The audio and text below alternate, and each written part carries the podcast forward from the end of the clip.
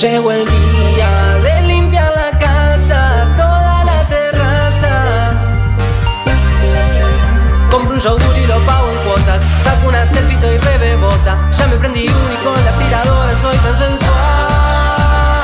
1990, 1990, 1990, 1900.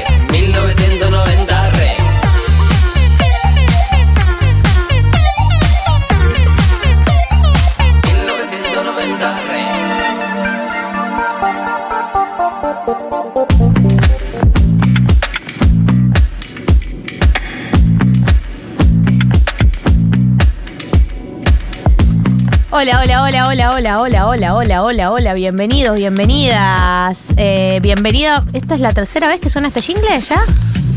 Qué tercera nervios. Vez, ¿no? Tercer sábado que suena este jingle. sí. Sí, es la tercera vez que suena el jingle, creo. Bienvenido al jingle, bienvenida Flor, que este es tu tercer programa también. O sea, que, eh, claro. llegaron a la par Flor y el jingle. Sí, lo, Eh. lo trajo ella, de hecho. Sí, lo compuso ella. No, mentira, lo compuso la Valentín Gómez, eh, banda espectacular que pueden encontrar en Instagram. Pará, y hubo algo de regalías ahí, ¿no? De- ¿Pagamos? no, digo de, de Gali. Ah, si le va, bien al, si va bien al tema, hay un porcentaje que, ¿no? Y yo compuse la letra Hola Gaby Pepe, que llegó en minutos. Tenemos columna de Gaby Pepe, eso va a pasar. Eh, bueno, bienvenidos al 1990 del día de la fecha. Bienvenidos a los que están escuchando el jingle por primera vez. Me interesa, busco la aprobación de la gente constantemente, así que me interesa saber qué opinan del jingle, aunque ya lo hayan escuchado. O eh, la gente que lo escuchó por primera vez hoy. Eso por un win. Por otro win, hoy tenemos un programa que me motiva muchísimo. Eh, siento que va a ser un programón, la verdad, sinceramente. Pero estoy muy desordenada, disociando, como dicen ahora los jóvenes. Eh, No. Voy a saludar a mis compañeros. Hola Marto y hola Becha. Hola, ¿cómo estás? Buenos días. Buenos días, Buenos hija de puta. días. Hablanos. ¿Por qué? No, Nunca bueno, te trataríamos así. Eu, Eu, Galu, ¿estás bien? Sí, relaja. Eu, ¿Sabes amiga. qué? Voy a hacer lo que me dice mi psiquiatra. Tres respiraciones conscientes. A ver, Ah. va- vamos todos.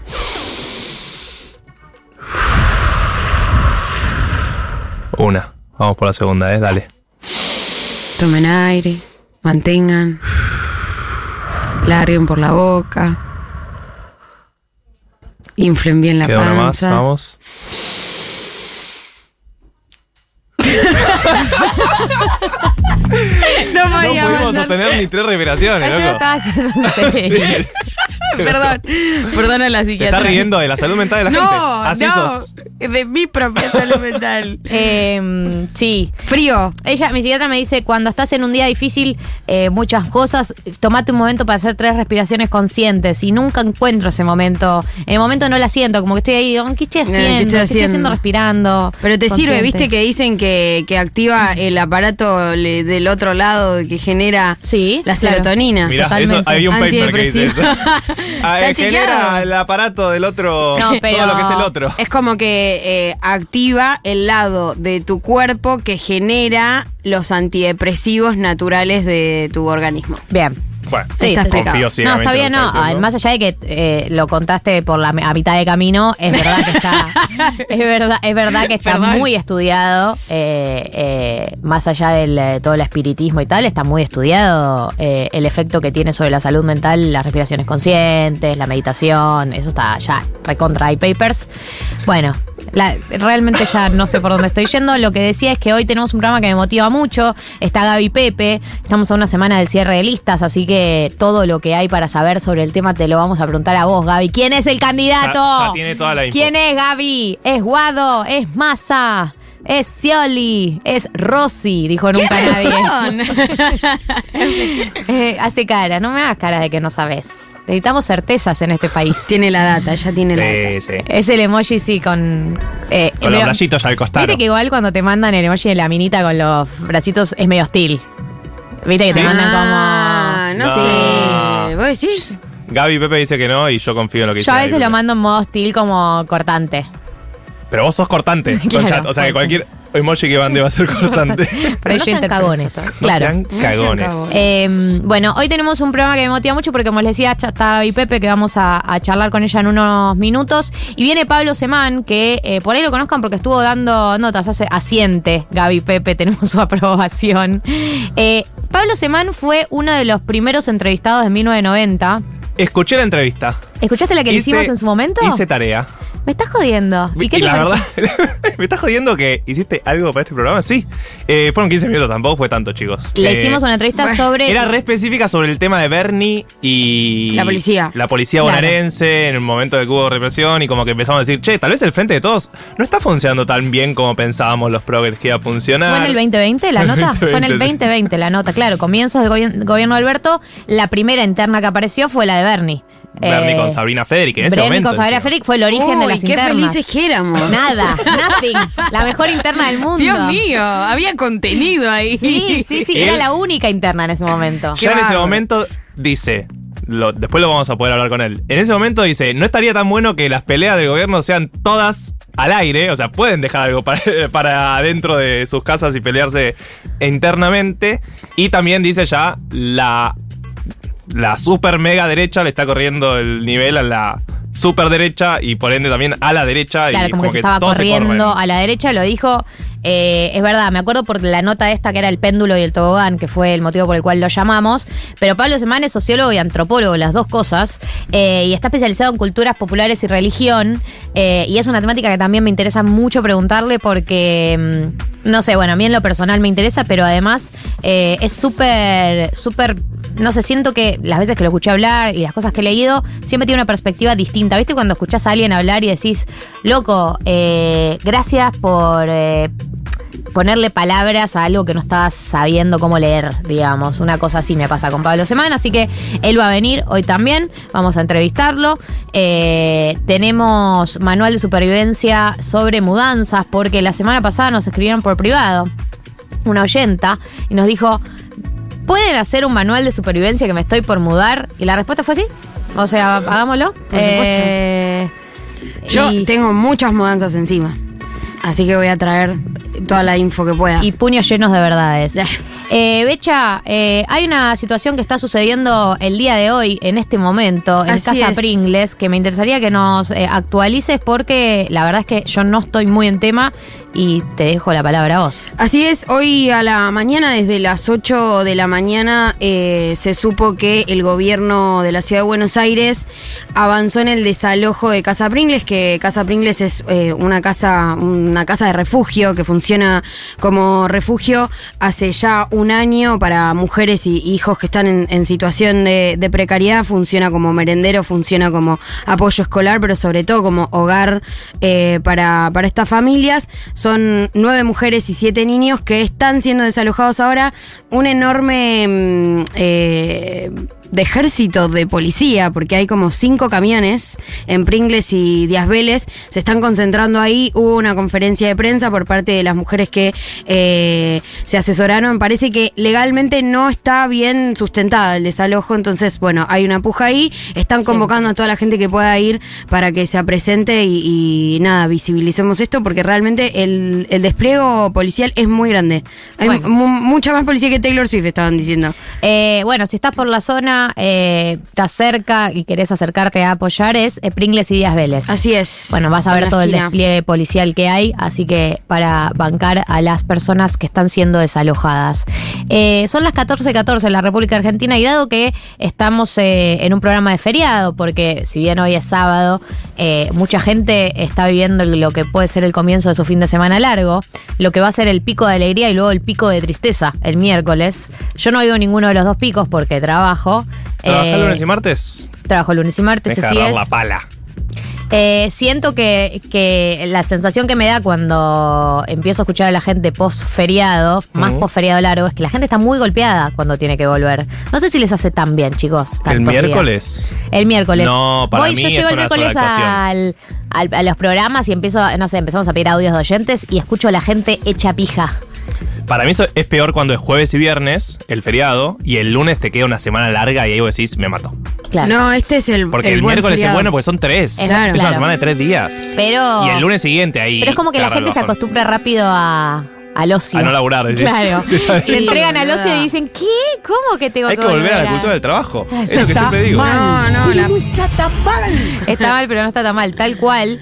Así que bueno, eh, en este marco, a menos que vos, Becha, te acuerdes, ¿cuál es la consigna que había pensado en tu No, casa? boludo. O sea, quiero confesar. Yo, yo ya arranqué mal mi fin de semana porque ayer me la puse, tengo un poco de resaca. Eso es Pero arrancar eso mal. es arrancar bien. Y, pero ahora, ¿cómo me recupero? Hoy tenía un plan, ya, ya lo voy a dar. Obvio. Sí, Así te que recuperas, cancelando planes. es la mejor Re manera de recuperar. Venía para la radio y eh, se me había ocurrido una buena consigna y no la anoté. Y yo sé que era buena porque dije, uy, qué buena que está. Oh. Y me la olvidé. Bueno. Así que la gente puede mandar cuál, cuál es la buena consigna. La- no sé. eh, vamos a, vamos a abrir Ayúdenme a esto. recordarla. 11 40 66 000. Una puerta que está abierta es ¿qué estás haciendo? Eh, mientras nos escuchas. Siempre. ¿En qué contexto nos estás escuchando? Pueden mandar audios para contarnos esto porque nos encanta trasladarnos. A mí, en lo personal, me encanta trasladarme. Manden fotitos si están afuera. ¿No? Fin de largo. Yo ver, Oh, claro, ay, si estás en una. ¿En dónde? Calamuchita. Sí, por favor. Por ahí hay gente en el auto viajando hacia algún lado. Eh, bueno, queremos saber qué es lo que están haciendo. Y por otro lado, eh, Becha, te vamos a ayudar. No, no. Mientras tanto, sí, Marto y yo vamos Sí. a ayudarte a recordar cuál No, era la consigna. Sí, Sí. lo vamos a hacer. No, ¿por qué? Estaba vinculado. Arranquemos, Marto. Dale. Arranquemos. Es tipo el. El Akinator. Era, pará, Akinator. yo sé lo que era. Era una consigna que era como medio de qué prefieren. Bien. Ok. Vinculado a lo cultural, a lo social, afectivo, Era con fin de, político. fin de largo. Siento que tenía que ver con, con una temática más de estética. Como de si, si Hacerse la cara. vestirte así o asá. Claro. ¿Qué era, boludo? No sé qué Hoy era. Viniste. un vamos look, a, eh, vamos a look, contarle a la eh, gente. sí. Hoy vino con un hoodie medio toalloso. No, ¿Puede no. ser? Eh, de- no, se llama. ¿Cómo Tiene se llama? bolitas. ¿Cómo se, no, ¿cómo se llama? Esa Eh, tela. no, este estilo. de Batik, la- batik. Batik. Bien. Batik naranja, Eh, oversize. oversize, Con una campera medio. puffy. puffy. ¿se llama? ¿Cómo se llama? Puff. No sé cómo se llama.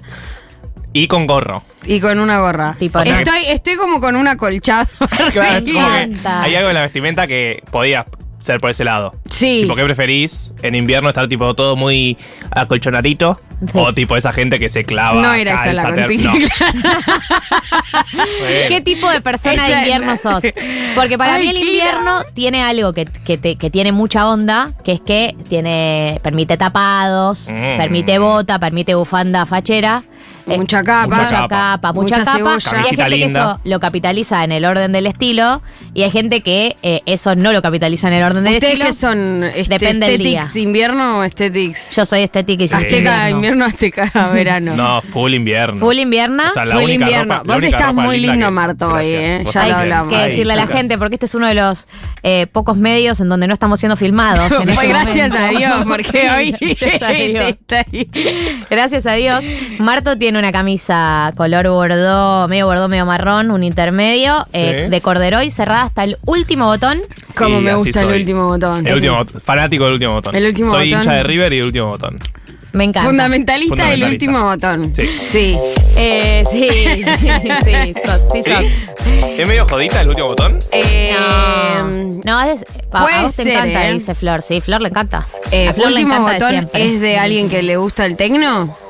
No, para mí es de persona. No. Es de lesbiana, dice Juli. ¿Es de lesbiana? Dice Juli. Bueno, Soy un poco sí. Bueno, lesbiana. depende. Soy un poco sos, es lesbiana. sos re lesbiana. Soy sí, el hombre sos re lesbiano. Soy el Un hombre saludo, un saludo a Loquita Rodríguez. Totalmente sos un varón lesbiano. Sí, Sí. Eh, A mucha honra. Y nos encanta que así seas. obvio. El otro día fuimos a una obra, una obra de teatro con Marto de Obvio. una amiga en común y eh, te encaró, ¿quién te encaró? La mamá de la dramaturga y le dijo, yo soy fan tuya de 1990 1990. Así es. Y dijo cuan- que cuando hacíamos educación sentimental, sus comentarios eran siempre los mejores. Eh, Ay, Marto, qué presión. Lo dijo, es muy mi target. Madre de amigues.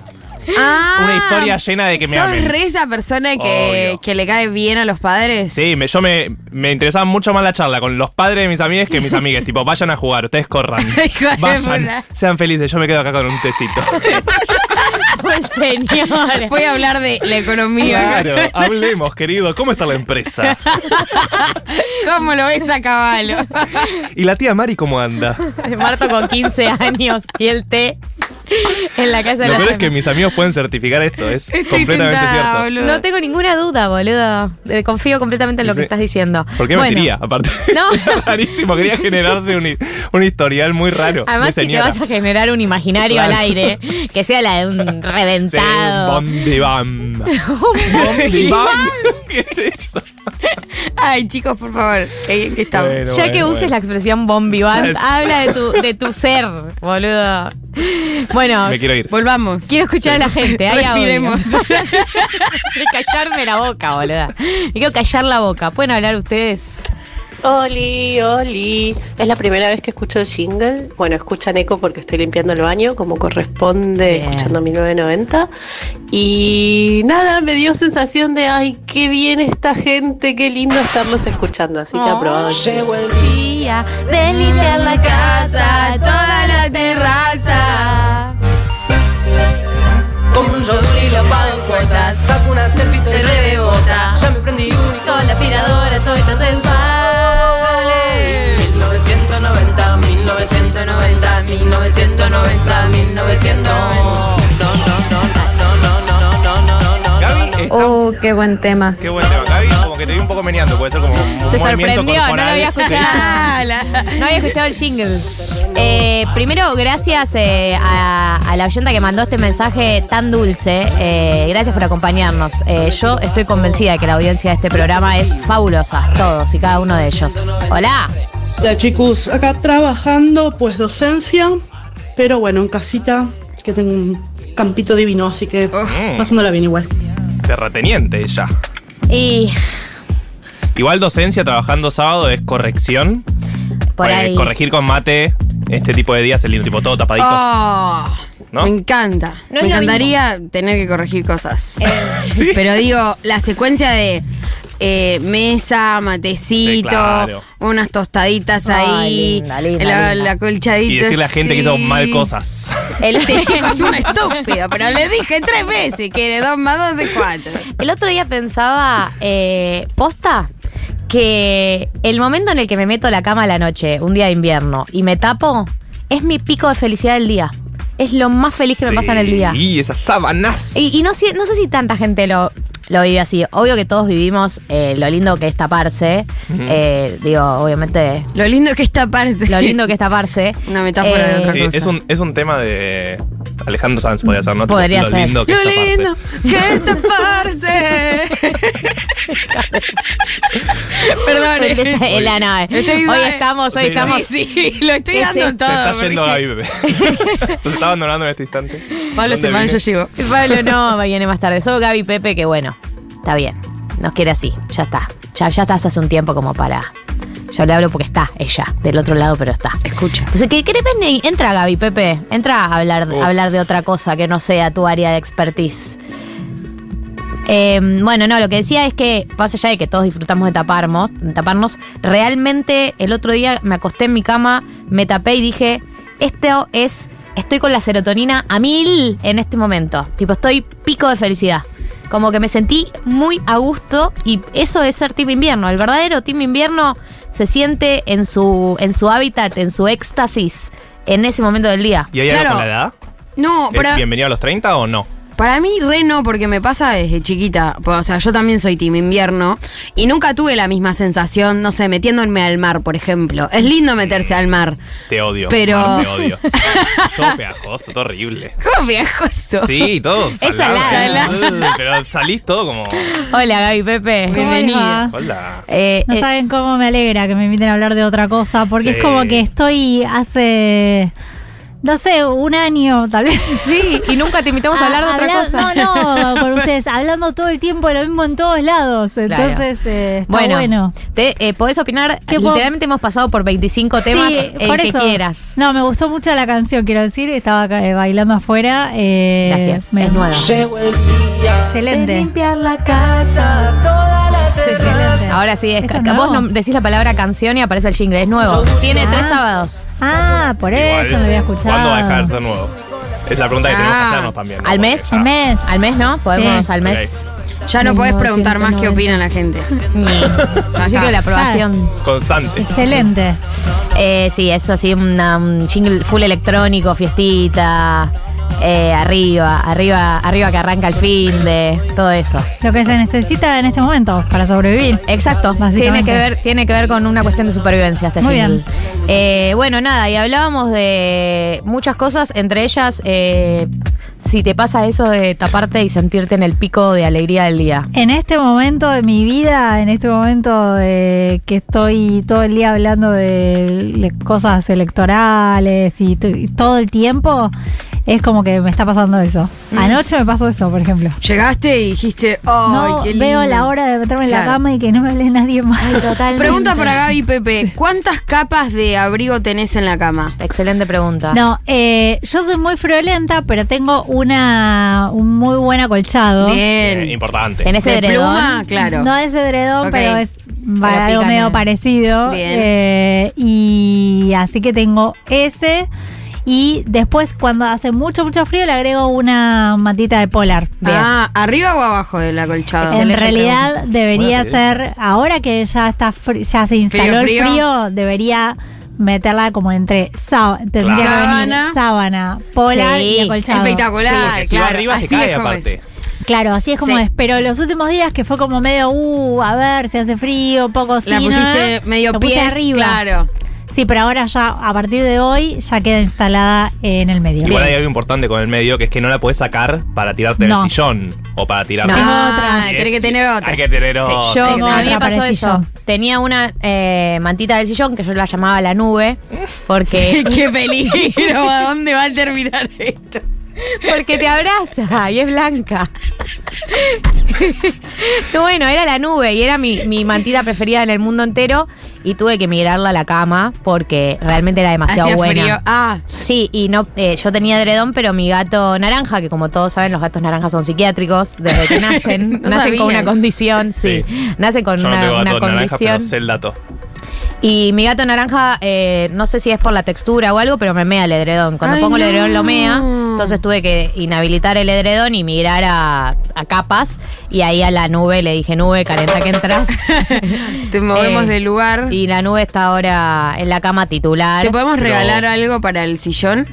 Eh, sí, Sería por un buen supuesto, regalo. Pero compré Pará, hace pero poco. Ricky es el naranja. Sí. Ricky no mea eh, la nube. La nube no le sabe- parece- Sabe que no puede Y tocarla. porque sabe que es la nube. No, Claro. para mí el edredón tiene una textura que le hace flashear algo. Porque viste que el edredón tiene una textura muy particular, Sí. como. Sí, no sí. sé.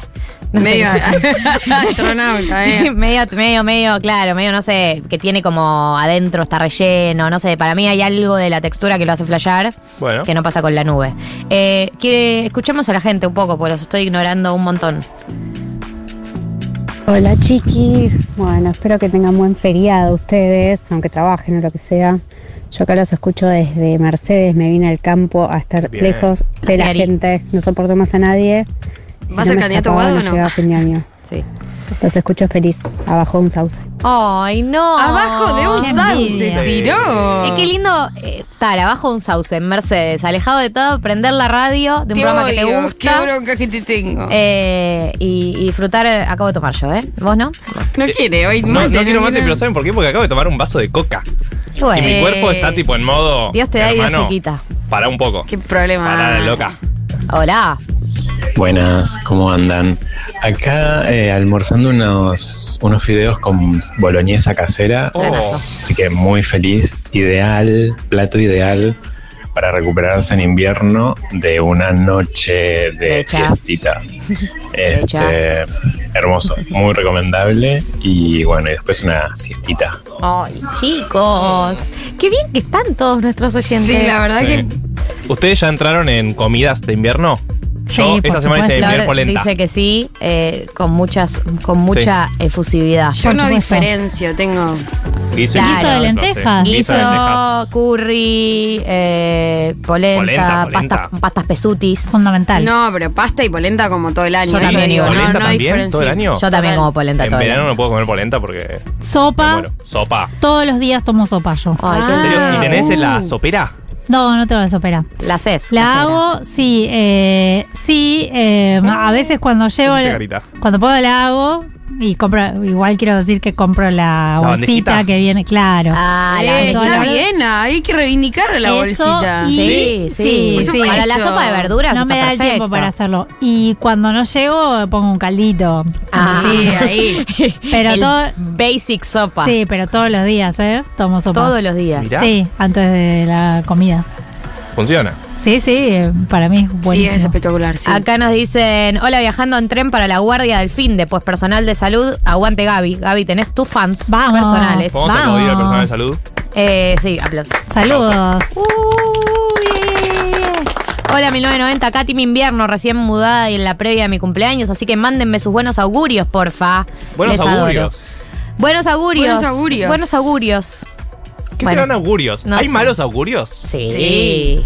Pero siempre es, es como una palabra que está acompañada de buenos, ¿o no? No, pero viste cuando decís pasa algo, decís mm, mal augurio. Mal augurio. Mm, No sé si son malos augurios, pero es como. ¿Y hay decís, augurios mm, neutros? Eh, es como Hay augurios. Augurios. ¿Qué Puede significa ser. la palabra augurio? Yendo señal o indicio que se interpreta como el anuncio de un hecho futuro. Ah, tiene Claro. sentido. Como que la olés. Sí. Como que te huele, te puede oler mal o te puede Sí. oler bien. Yo, O te- te puedo leer nomás. Tipo, Sí. hay augurio de gas. yo ahora, ahora, cuando empecemos a hablar de lo que me toca, les voy a decir, mm, esto mal augurio, Un mal chicos. augurio. Claro, claro. Eh, ¿Pájaro de mal agüeros? Uh, pero ese. ¿Se es dice algo mal del agüero? Sí. Malagüero, claro. Pero no sé de dónde viene tampoco. De augurio no debe venir. O decís que es uno que. ¿Y es augura pájaro de mal mal. agüero? ¿Tipo oscura sí, agüero? persona que es considerada portadora de o presagiadora de desgracias. Debe venir de Debe venir de augurio. augurio. Gali, Eh, ¿Qué pájaro es de mal Bueno, augurio? La lechuza, dice. la lechuza. Y sí, re o mal el búho. augurio. Es ave de mal agüero y mensajera, bueno, de alguien. Eh, Mailén Harry dice que está Sí. cocinando locro para el Día del Padre, el Día de la. Bandera. Nos acompañan trabajando también. Acá dice almorzando con la familia, escuchando 1990. Los adolescentes no se levantaron. Muestra el plato, hay fideos y hay boloñesa también, como están saliendo las pastas con boloñesa. Juegan de titulares. Eh, acá dice, hola noventeros, acá full depresión sin un mango. Fin de largo, se fueron todos y bueno. Eso, más sola no se consigue. Bueno, una persona que la está pasando mal. Pero escuchá, Nos tenés nosotros. yo, no- no- ¿quién de acá se va? ¿Alguien se va a algún lado? No. No. Hay mucha gente que no se va. Gran fin de para ir al cine, me dice Juli Piasek. Eh, Sí. Me hablaron muy bien de Blondie, la película no, de. ay, vayan a Dolores verla. Fonsi. Está en el Lorca. Está en el si Lorca, Quieren en- ir. Y si tienen frío van ahí y. Y el Gumón también tiene, digo, pues si no tiene plata, pero. Y escuché a esta persona. Hola, llegué hace un rato de una fiestita. Eh, ¿Entienden? Esta persona, Sí. Sí, sí, 14.33. Volvió de una fiesta, así que un poco destruida tomando mates y disfrutando el sol. Ustedes me suben. Yo te quiero decir a vos, persona que estás ahí, que acabas de volver de una fiesta. O sea, te fuiste de fiesta y te fuiste de after primero. Sí, eso no es fiesta nada más. Eso no es una fiesta sola. No, es algo que haya sido a la mañana, no creo, ¿no? O por ahí fui directo al after. Conozco Vi- gente que va directo TikTok. al after. Hay gente que va directo al de, after. Hoy me levanté a las 6 para ir directo al after.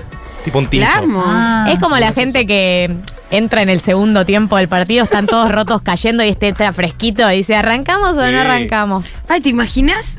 ¿Qué? Quisiera hacerlo algún día. Está para Hagámoslo. probar. Ir al after nada más. Y por- Y de, y de ahí vamos a ranchear. ¿No? Como que ahí ya arranca el día si vas solo al after. porque- Boludo, porque podés no escabiar. Es espectacular. No, pero si vas a Perdón, un no, after, pero acabo escuchá, de quedar flasheada. Si vas directo al after, vas a pegártela. No, no, Y pero son- drogas, para vos pero. son las 9 de la mañana. Claro. Claro, pero eh, la gente. ¿Y a qué va a hacer la gente del after? ¿Va a desayunar? No, esca eh, sigue escabeando, sigue drogándose. Los que vienen de fiesta. Los que vienen de la fiesta. Y los que llegan. Eso salió al aire. No, lo dice al oído, Julia, esas Qué bárbaro. Pero, Eh, escuchá, pero no te hablo de la gente que venía de jirafa. Vos. Vos que te levantaste para ir al after. Te- te ¿Qué estás yendo a buscar? Sexo.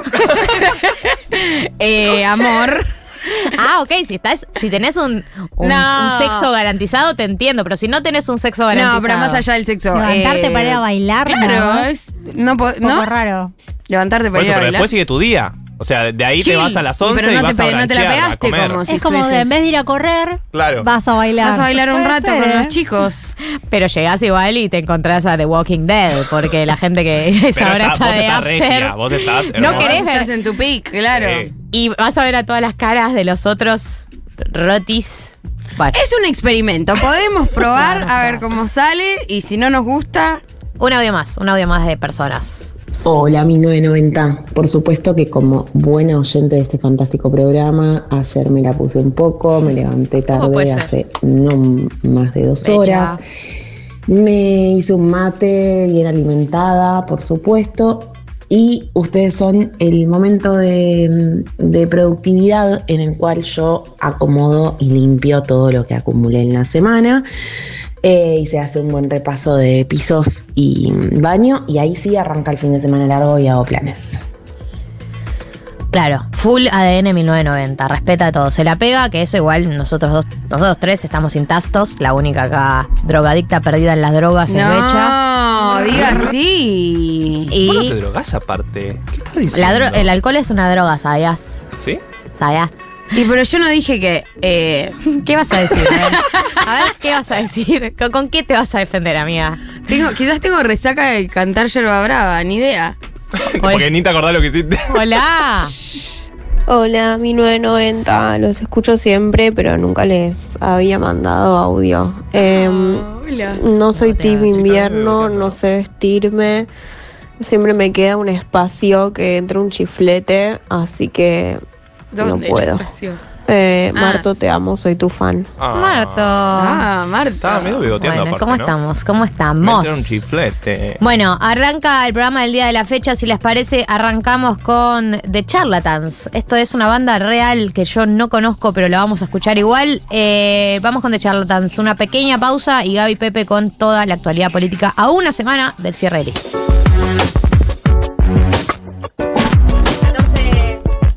14.42 en la República Argentina. Ahora sí, nos metemos de lleno. Gaby, ya está. Terminó tu recreo de la política. Te hicimos hablar de otras cosas y ahora volvemos a lo que hablas toda la semana, del lunes al lunes. Y ahora lo vas a hacer acá, eh, sábado, pero nosotros le vamos a dar un enfoque distinto. Tengo una pregunta que no te hizo nadie nunca jamás, Dale. que es ¿quién va a ser el candidato del peronismo, Gaby Pepe? Por favor, decímelo. Decímelo. Estoy Sí. desesperada. No tengo ni idea, chicos, Hola. la verdad. Lamento, lamento venirles con esta verdad. Pero bueno, eh, todo parece indicar que se va a estirar, ¿no? La, la definición. Hasta el sábado que viene, que es el cierre de listas. O se va a estirar más de lo el de la previsto. inscripción de Exacto, la- el cierre de, de la, el, vence el plazo para la presentación de las listas. Bien. Así que ese es el día que hay que inscribir todo en la justicia electoral. Hay tiempo hasta las 12 de la noche, el sábado que Eso viene. me interesaba porque quería saber si Sí. nosotros acá en vivo íbamos a estar eh, sobre. No, está ahí hasta las 12 de la noche. Hasta las 12 de la noche y se sube en una en la web ¿no? del Poder Judicial, de la, de la Justicia Electoral. No es como antes que iban con, Con el. Ah, a la ver. carpetita. la Uh, carpetita. Ahora es online, mirá si se cae el servidor. A Salían estar Puedes quedar corriendo. F5 a full. Acá vamos a estar F5, F5, F5. Salían corriendo antes, ¿no? De- de- del partido con la carpetita, la planillita, todo, lo llevaban al juzgado electoral y se la ponían así arriba del, de la, del escritorio a- Claro. a, Servini. Sí, sí. A, a 23.55, bueno, no, ahora se puede subir. Igual, por ejemplo, me contaban el sábado pasado que, que fue, no, perdón, el sábado no, el miércoles, estoy, eh, el No pasa 14, cuando fue el que venció el plazo para la inscripción de alianzas, 23 40 la subió el, el Frente Unión por la Patria. ¿Cómo, cómo, el cómo? trabajo práctico momento. Hijos del rigor. Sí, bueno. Esos datos me gustan igual tener. ¿eh? Sí, es 23, lindo. 40. 40 lo subieron a... ¿Quién, quién se encarga? En el partido lo hace la, eh, bueno, el que, que es- quien esté en la junta. Ok, ok. No, hay una persona que tiene mucha presión Sí, sí, bajo sí, sus sí. hombros. Sí, totalmente. Bueno, eh, no sabemos, No, no quién, va a sabemos ser- quién va a no, ser. No, a ver, eh, la discusión no sale de dos o tres nombres, ¿no? Me parece que Mm. está bastante claro. Guado de Pedro es eh, quien estuvo tratando de darle volumen a su candidatura en las últimas semanas. Eh, está también Sergio Massa, que yo todavía no, no está descartado, ¿no? Como candidato, aunque pareciera que se desinfló un poco esa posibilidad por el tema de eh, los números de la inflación, pero bueno, el otro día el número de inflación de mayo Eh, 7,8, lo cual. el 7,8 que es muy alto, pero que también es, es más bajo que el mes anterior. Entonces, bueno, podría eso indicar que se empezó a estabilizar o que empezó una curva descendente. Sí, pero ya vivimos esa curva. la vara, La ¿no? vivimos esa curva porque a fin de año pasado también tuvimos un descenso de la inflación y Sí. dijimos, ¿is this la curva descendente? Sí. Más no. Era Más la no. jaloneta, ni idea. No era, no era. Eh, bueno, igual había muchos que decían que eso iba, que eso, que iba a subir después, sí o sí, por algunas cosas que habían pasado previamente que iban a tener su repercusión a futuro. Y bueno, Es efectivamente. verdad, es sucedió. verdad. Es verdad, pero vivimos en un país donde realmente eh, casi cualquier cosa puede disparar la inflación. Totalmente, totalmente. Bueno, sobre todo una corrida, ¿no? Una corrida cambiaria es lo primero que te dispara la inflación porque empieza a subir el blue, empiezan a, remarcar todos los precios. Y con eso, etcétera. perdón, Sergio Tomás Massa también está con el temita del préstamo del fondo, ¿o no? Bueno, por eso, todo es esta semana, ¿no? Eh, Sergio Tomás Massa pensaba justamente tenerlo cerrado ya para estos días, el tema de el, pre- el préstamo, no, el giren la desembolso anticipado, exactamente, el front load, También conocido como que giren la guita. como que gire la guita antes. Taca, taca. Exactamente, esto ya pensaban tenerlo cerrado antes, se fue demorando y, o casualidad, va a terminar supuestamente de cerrarse esta semana cuando el sábado este, vence plazo para la inscripción de las candidaturas. Tengo una pregunta. Sí. Eh, pobre- ponele que estiran hasta el sábado, Sí. pero me imagino que eh, no van a dejar que nos enteremos porque hicimos F5 y vimos la candidatura, la candidatura subida. Me imagino que van a ponerle un poco más de épica. Yo ayer Eh, pregunté, ¿va a haber un anuncio como le he pedido a... Claro. ¿No? Alberto Fulano, Fernández que encabece que la forma. ¿Hay Me alguien dijeron- editando? Me dijeron, "Mm, me parece que no va a ser así. esta No vamos a vez". enterar así, vamos a entrar a, A Twitter. no candidaturas.com y vamos a ver la... Eh, que no va a haber así como un anuncio muy rimbombante. Eso me decían, que probablemente esta vez no va a pasar eso. Pero bueno, también depende de quién sea el candidato. Volvemos a lo mismo. Una cosa es que sea Sergio Massa, cuyas posibilidades todavía están ahí vigentes. Y después eh, se estuvo hablando mucho esta semana de Axel Kisilov, ¿no? De la posibilidad de que sea Axel Kisilov, Dios. que él dice quiere ir por la reelección en la provincia de Buenos Aires, pero el problema es que lo que hay que mirar es que la boleta de la provincia de Buenos Aires va a tener ocho cuerpos. La del gobernador va a estar medio en el medio, ¿no? Digamos, este. Entonces, lo que dicen. ¿Por qué va a tener ocho cuerpos? Claro, Disculpa. porque tiene eh, candidato a presidente y vice, senadores nacionales Ah, por la provincia claro. de Buenos Aires, diputados, Diputados. por la provincia de Buenos Aires, nacionales, Parla Sur, primero, eh, perdón, Bueno. el segundo cuerpo es Parla Sur. Y recién después viene el de gobernador, En- eh, uf, legisladores provinciales, después viene el de Intendente después viene Oh. concejales, Qué lindo, después divertido. es larga la boleta. Entonces, el del gobernador va a estar en la, la boleta de gobernador va a estar en el medio de esa lista tan larga que va a haber. El problema es que la, todos dicen nadie agarra la boleta de gobernador Desde el medio. solita Ah. desde el medio y tracciona a lo demás, ¿no? En general, la boleta que tracciona es la boleta de candidato a presidente. Por eso está siempre dando vueltas las posibilidades de que De- sea Axel Kicillof candidato a, a presidente y que desde ese lugar, como candidato a presidente, traccione el resto de los cuerpos de la boleta, también la de gobernador. ¿Y ahí hay que reelegir el gobernador de la provincia? ¿O Él- tener incidencia en todo caso? Bueno, él, él- a él le gustaría, ya lo dijo claramente, que él quiere ir por la reelección en la provincia de Buenos Aires. Lo que pasa que también es cierto que Kisilov responde a un proyecto colectivo y tiene una jefa política que es Cristina, Mm. ¿no? Entonces él lo que Si dijo Cristina le dice, es anda vos. que está a disposición de lo que Cristina Claro. le pida. Ahora, a mí lo que me dicen es, no es el estilo de Cristina ese. No. Cristina no te llama y te dice tenés que hacer tal cosa. ¿Y cómo es el estilo de Cristina? Bueno, como que, como que tendría que ir decantando sola la situación, ¿no? Pero Es, también es comprensión de texto. comprensión de texto, pero también hay muchos que dicen no se le puede pedir, esto sí dice Cristina, no para el caso de Axel Kicillof, pero me lo han este, contado de otros casos, que Cristina dice no se le puede pedir a un compañero que esté en un lugar en el que no quiere estar, ¿no? Entonces, eh, para ser candidato a presidente hay que estar muy convencido y Claro. hay que cargarse una campaña al hombro, No, ¿no? sí. Y, y bueno, eh, eso entonces está claro que Axel Kicillof no tiene por lo menos ahora esa voluntad, pero dice, estoy a disposición de lo que me pidan. Por ahora nadie me llamó para pedirme nada, ¿no? Mm. Ahora, Eh, perdón, Gaby, pero te vimos la foto de, de, de Scioli presentando su lista. Eso da a entender que, bueno, definitivamente va a haber paso. Ahora, ¿cuántos candidatos se está, eh, se están barajando para esas pasos?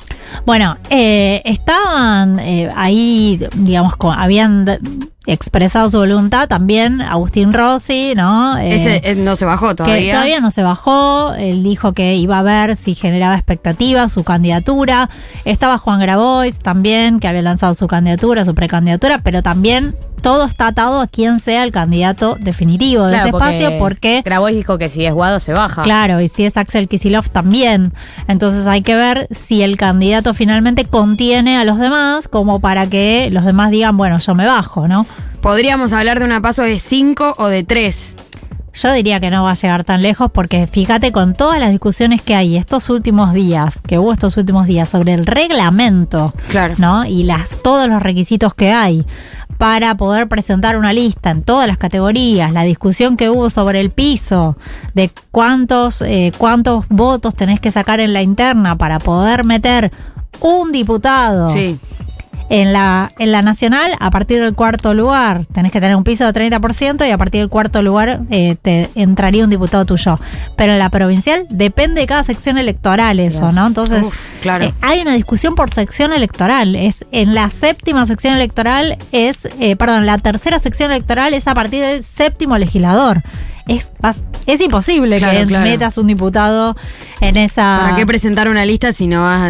Eh, exactamente, después hay que tener estructura, ¿no? Para armar en todo el país. Después tener, hay que tener fiscales también para armar en todo el país. Hablando de estructura y fiscales. Sí. ¿Qué estamos? ¿Estamos siendo contemporáneos del desinflamiento? ¿Existe esa palabra? Sí, sí, sí. La desinflada. Pase, La pase. desinflación. Eh, la desinflación. Siga, siga. La estanflación de Sí. Javier Milei. Bueno, lo que se vio hasta el momento en las provincias es que los candidatos identificados con Javier Milei hicieron una muy mala elección. Esto yo Eh, sé, porque me dicen en Radio Con Vos, me dicen todos los días, no se pueden trasladar las elecciones Oh. provinciales a la nacional, me dicen todos los días mis Sí. compañeros de Radio Con Vos. No lo hagamos. No lo hagamos. eso. No vamos a hacer eso. Ya aprendí la lección. Sí. Pero independientemente de eso, digo, eh, hay candidatos que iban a ser potenciales candidatos de Javier Milei y que se bajaron, eso también pasó. Eh, y hay también, eh, entiendo de lo que se está lo que se está comentando, que le falta estructura a Javier Milei en, en distintos lugares del país eh, para llevar a cabo su propia candidatura, la del mismísimo Javier. Ni siquiera te digo los candidatos provinciales, ni te digo las los candidatos que pueden ser de, de localidades en particular. ¿Qué está pasando con eso? Y también con respecto a las encuestas. Eh, que bueno, también decían, se viene el estallido. ¿Se viene el estallido? ¿Realmente? Me parece que el tema de quién te. Porque acá la cuestión es la estructura de los fiscales para que te cuiden los votos, ¿no? En las mesas, en cada mesa. Puede ser que a algún otro espacio político le interese cuidarle los votos a Javier Milei, que no sea solamente el de Javier Milei, Bueno, Opa. ¿no? Eso, Sí. puede, eso puede pasar. que Eso le pasa convenga mucho. algún espacio político que Javier Milei pueda asegurarse cierto nivel de estructura. Eso puede ser. Que, le, que sí, que, le, que esté fijándose. Como que él se esté apoyando en, las estru- en la estructura de otro partido político. No sé tanto que se esté apoyando, pero que a la hora de contar los votos en una mesa, capaz Javier Milei no tiene los fiscales, pero el fiscal de otro partido tal vez puede tener la instrucción de decir, fíjate que no le, no le, digamos, que no le desaparezca ningún voto a Javier. Puede ser Claro, eso. al- al- al- tenderle una mano. Ahora, Puede eso ser, a nivel para, nacional. para aportar a la democracia, ¿no? Sí, por supuesto. Eh, por supuesto. Por supuesto, el No, compromiso con la democracia es, total. es Me total. encanta, me encanta. Es total. No, Pero a nivel nacional, igual es algo complicado. Es muy tener complicado. esa estructura, sí, claro.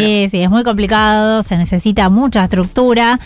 Cosa que también a mí me parece bastante lógica, ¿no? Porque si vos estás queriendo eh, gobernar el país, como mínimo tenés que poder tener una estructura claro. eh, de, sí, un armado electoral y como mínimo tenés que poder cuidar tus propios votos en la elección. Eh, me parece que es, es bastante razonable, ¿no? Eh, digo, hay controles cruzados, eso ya lo sabemos, hay controles cruzados.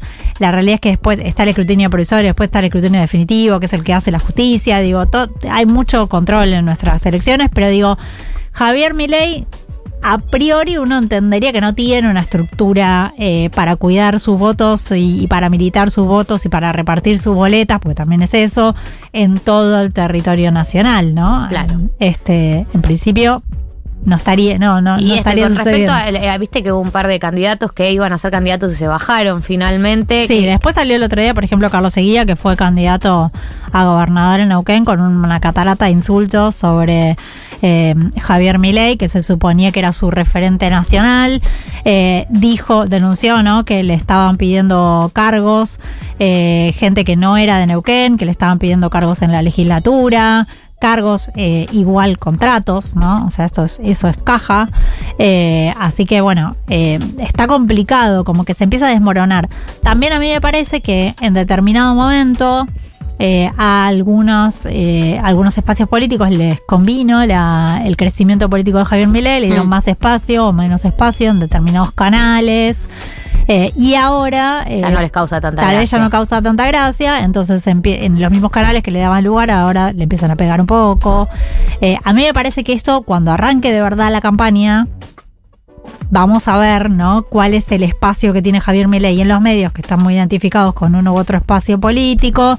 Vamos a ver qué lugar a las críticas se le, da. Me parece que todavía eso no lo estamos viendo ahora, ¿no? Que lo vamos a ver cuando arranque la campaña y cuando se empiece a ver, porque ¿qué pasa con las encuestas ahora? Las encuestas son, digamos, hay que tomarlo medio con pinzas porque la realidad es que los candidatos no están en la cancha todavía. No se sabe quiénes son los candidatos. Claro. Entonces, todas las encuestas son sobre posibles candidatos, potenciales, y si este va con el apoyo de Cristina, y si este va con, no sé, el apoyo del presidente, y si a este lo apoya no sé quién. Estos son todas situaciones hipotéticas. Cuando largues los candidatos, ahí sí se empieza como a cristalizar más cuál es el potencial electoral de cada uno.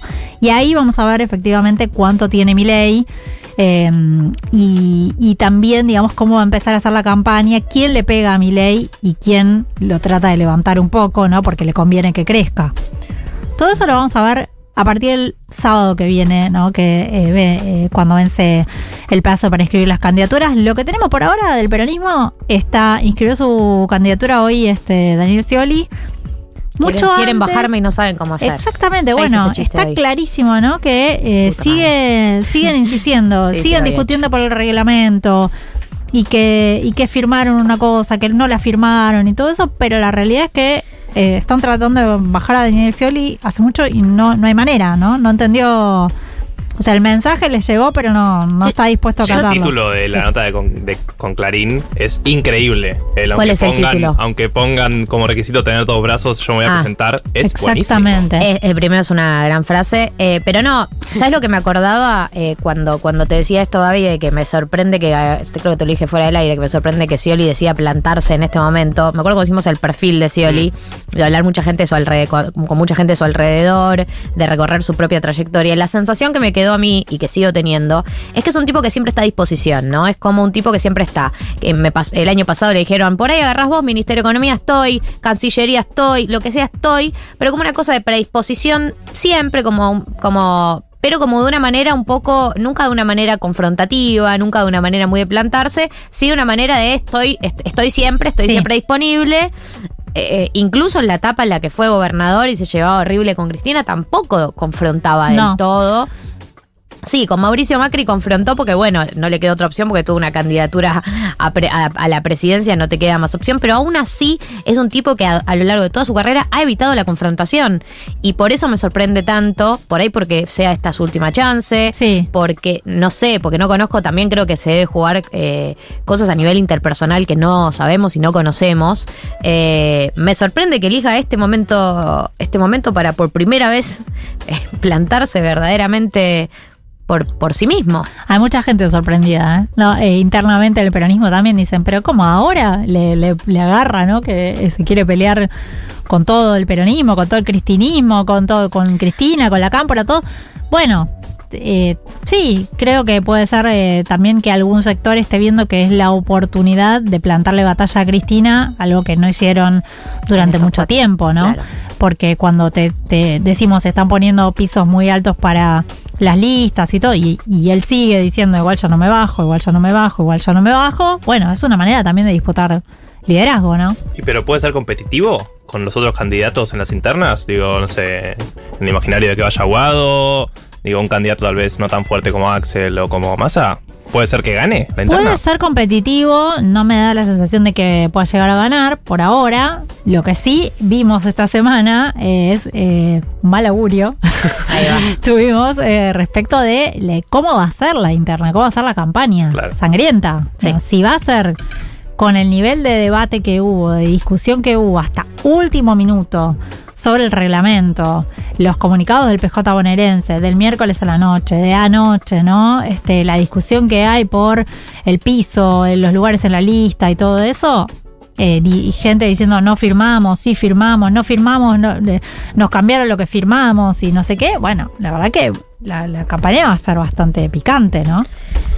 Gaby Pepe es, eh, ha pasado por 1990 con eh, su columna de política. Eh, nosotros el sábado que viene entonces nos toca hacer contemporáneos de, Sí. del cierre de listas. ¿Te podemos poner bueno. un llamado o algo Está así? bueno. Vas a- ¿Te podemos? ¿Te Sí, podemos? claro. Un llamado, no te hacemos venir. Podemos hablar por teléfono. Sí, Te no, no voy eh, voy a aunque, Gaby, aunque te lo pidiéramos. Chicos, no me rompa la pelota todavía, ¿no? De F5, F5. Un audio de WhatsApp, tiranos algo. La semana que viene hablamos, le prometo. Al- ¿Algún prode? No. Fuera del aire. Fuera del aire. Argentina. Indonesia. ¿Cómo sale? Pepe pasó por 1990. 1508, consigna. Eh, 1508 en la República Argentina. Eh, recuerden que todavía queda mucho programa por delante, exactamente 52 minutos. Eh, Mirá y- qué positiva que estás. sí, en general eso como que lo, lo leo en, en términos Estás negativos. cambiada, amiga. Estoy cambiando. Amiga. Se llama tratamiento psiquiátrico y TCC. Esa es la dupla. La dupla que, la dupla que lo vence todo. Eh, uso y recomiendo. Eh, de hecho, lo te recomendé, lo voy a volver a recomendar a mis amigas eh, que son arroba contexto.psi, eh, que son un grupo de amigas psicólogas. Voy a recomendar tantas cosas después de. de- Pero hablé de, No, no, hablé, por eso, por eso. Psiquiatra y TCC, tengo que recomendar algo vinculado. Arroba contexto.psi, que es un, son un grupo de amigas psicólogas, son todas muy genias, pero más allá de que ellas, ellas son unas genias, lo que hacen es eh, reciben, te reciben una entrevista de admisión, te entrevistan y te derivan a alguien que crean que tienen como todo un grupo de profesionales, una red que labura con ellas, y te derivan a alguien que creen que es piola para tu perfil. Así que si estás buscando. ¿Tienen eh, alguna perspectiva? hay de todo, hay psicoanálisis, hay TCC, hay psiquiatras, hay como toda una, eso, una, Maravilloso. una red ya siguiendo, Todo con contexto título- punto título sí. Sí, hace muy buenos ilegal. memes, se, Ah, maneja con redes, memes. pero más allá de que hacen buenos Hay lindo memes, diseño, sí. conozco las personas que integran el grupo y, y realmente eh, dos de ellas son mis amigas eh, y son brillantes, o sea, además de ser psicólogas, son personas brillantes, así que bueno, eh, si alguien está buscando, muchas veces me pasa que me escriben por privado cuando hablo de salud mental diciendo, ¿me recomendás una psicóloga? Y es ¿En como, serio? no te voy a Sí, recomendar claro, mi no psicóloga. Sos influencer de salud mental, boluda. Soy un poco influencer de salud mental porque la gente me escuchó en mi peor momento. Yo tuve, yo estaba al aire, en mi, en mi pozo depresivo yo estaba al aire. Eh, Pero aparte, al aire en 84 programas. en 84 programas y salí. 24-7, era gran hermano, literalmente. Literal, no, todo lo vieron. Eh, no, y me pasa que me pasaba que me escribían y, y me decían, me pasas tu contacto, no sé, tu, tu psicóloga. No te va a pasar el contacto en mi pedo, psicóloga. aparte, ¿quién no es ser eso. Pero sí te puedo derivar a profesionales que te deriven a otros profesionales. Eh, hablando de profesionales, eh, hoy vamos a hacer el manual de supervivencia de este programa. Eh, lo hicimos on demand, así que están abiertas las redes de comunicación en caso de que ustedes quieran pedir otro on demand. Y el del día de la fecha es el, el manual de supervivencia para las mudanzas. Sabemos que hay gente que está ahí, taja ahí, por ahí se te acaba de renovar el contrato de alquiler, se te duplicó el alquiler y decís me voy a la mierda, por ahí se te estaba terminando el contrato, por ahí te separaste y estás buscando dónde ir, por ahí te pusiste en pareja y estás buscando dónde ir. Por ahí En- te estás escapando de la ciudad. por- o por ahí te está yendo de lo de tus padres, porque también hay gente, debe haber gente que nos escucha que todavía no se fue de la casa de sus padres. Para todos esos escenarios hay un desafío y es la mudanza. Eh, hemos traído un manual de supervivencia. Yo traje un par de tips. Entiendo que todos nosotros Sí. los hemos traído. ¿Quién quiere arrancar? ¿Yo puedo arrancar una pregunta? Sí. Vos, señorita Leila Bechara. Bechara, mm, eh, ¿te mudaste acá a la ciudad autónoma de Buenos Aires? Eh, ¿A qué edad? A los 17 años. Claro. chica, muy ¿sola? chica. Con mi hermano. Con tu hermano, claro, es verdad, pasa mucho. mi hermano eso. ya vivía acá, él vivía con, con mi abuelo, en la casa de mi abuelo. Mm. Y cuando yo vine, nos fuimos juntos a vivir a un dos ambientes Bien. en Villa Crespo. Pará, ¿y qué edad tenía tu hermano cuando se fueron a vivir juntos? Vos tenías 17 y él. Y él 21. Claro, eran los dos muy chicos. Muy. ¿Y cómo fue la mudanza? No, Con- 17, 16, más 4, 21. Sí, es exacta esa. Costó mucho. Claro, boluda, yo nunca, mira, nunca consideré lo pendejo que era él también. Claro, los dos. Wow, sí. Contexto, O sí. sea, el- el con- arroba contexto.psi. Eh, Total, total. Bueno, no, Pero vos no con traje 17 muchas cosas no, pero, ahí. Pero eso, vos con 17 viniste No. con dos trenzas aparte y con una bolsita atrás con un palo. Creo que no tenía el pelo tan largo. Estaba Eh, sola y triste como esta Soy yo. canción. Esta persona. Cantando, me sacaron de contexto. Eh, No, eh, primero nos mudamos a un departamento amueblado. Bueno, eso es un buen dato. Eh, solo tuvimos que traer una cama más. eh, y después ya estaba todo en el departamento, digo, mesas, sillas, muebles, qué sé yo, cosas. Mobiliario. O sea, todo supongo medio feo, medio pelo, pero que estaba, que es Sí, importante. starter, starter, Starter pack, claro. eh, interior, sí, total. Eh, no, después ya la segunda mudanza, también en el mismo edificio, nos mudamos a otro piso, a otro departamento en el mismo edificio, sí empezamos a comprar más cosas. Bueno, Eh, al, otro al otro departamento que se mudaron en el edificio estaba amueblado también o ya no. Ya no. Ya no. Y Claro, fuimos dijeron. haciendo upgrades. Pasamos de dos ambientes a un, do- un dos ambientes sin mueble, a un tres ambientes. eh, Bien, el pico, el pico de ambiente. Sí, vi. El losa radiante. después ahí ya nos después se separamos. queja. Claro, y, y, y volviste monoambiente. Buen ambiente, sin balcón. Con Bien. urbano. Ese juego de la vida. es así, literal. Eh, Para mí esa es una buena recomendación. ¿Qué, ver, qué? ¿Cuál de todas? Sí.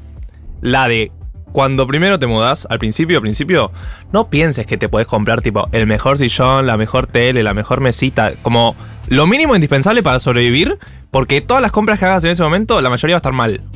Porque no sabes qué necesitas, No. no, te- no sabes bien qué No estilo es tu casa, no sabes nada primero, no sabes nada. No tenés como expertise en compra de muebles. Pero viste que está eso de me mudo, me voy a comprar. No compres, no compren como sobrevi- medidas, sí. sobreviví.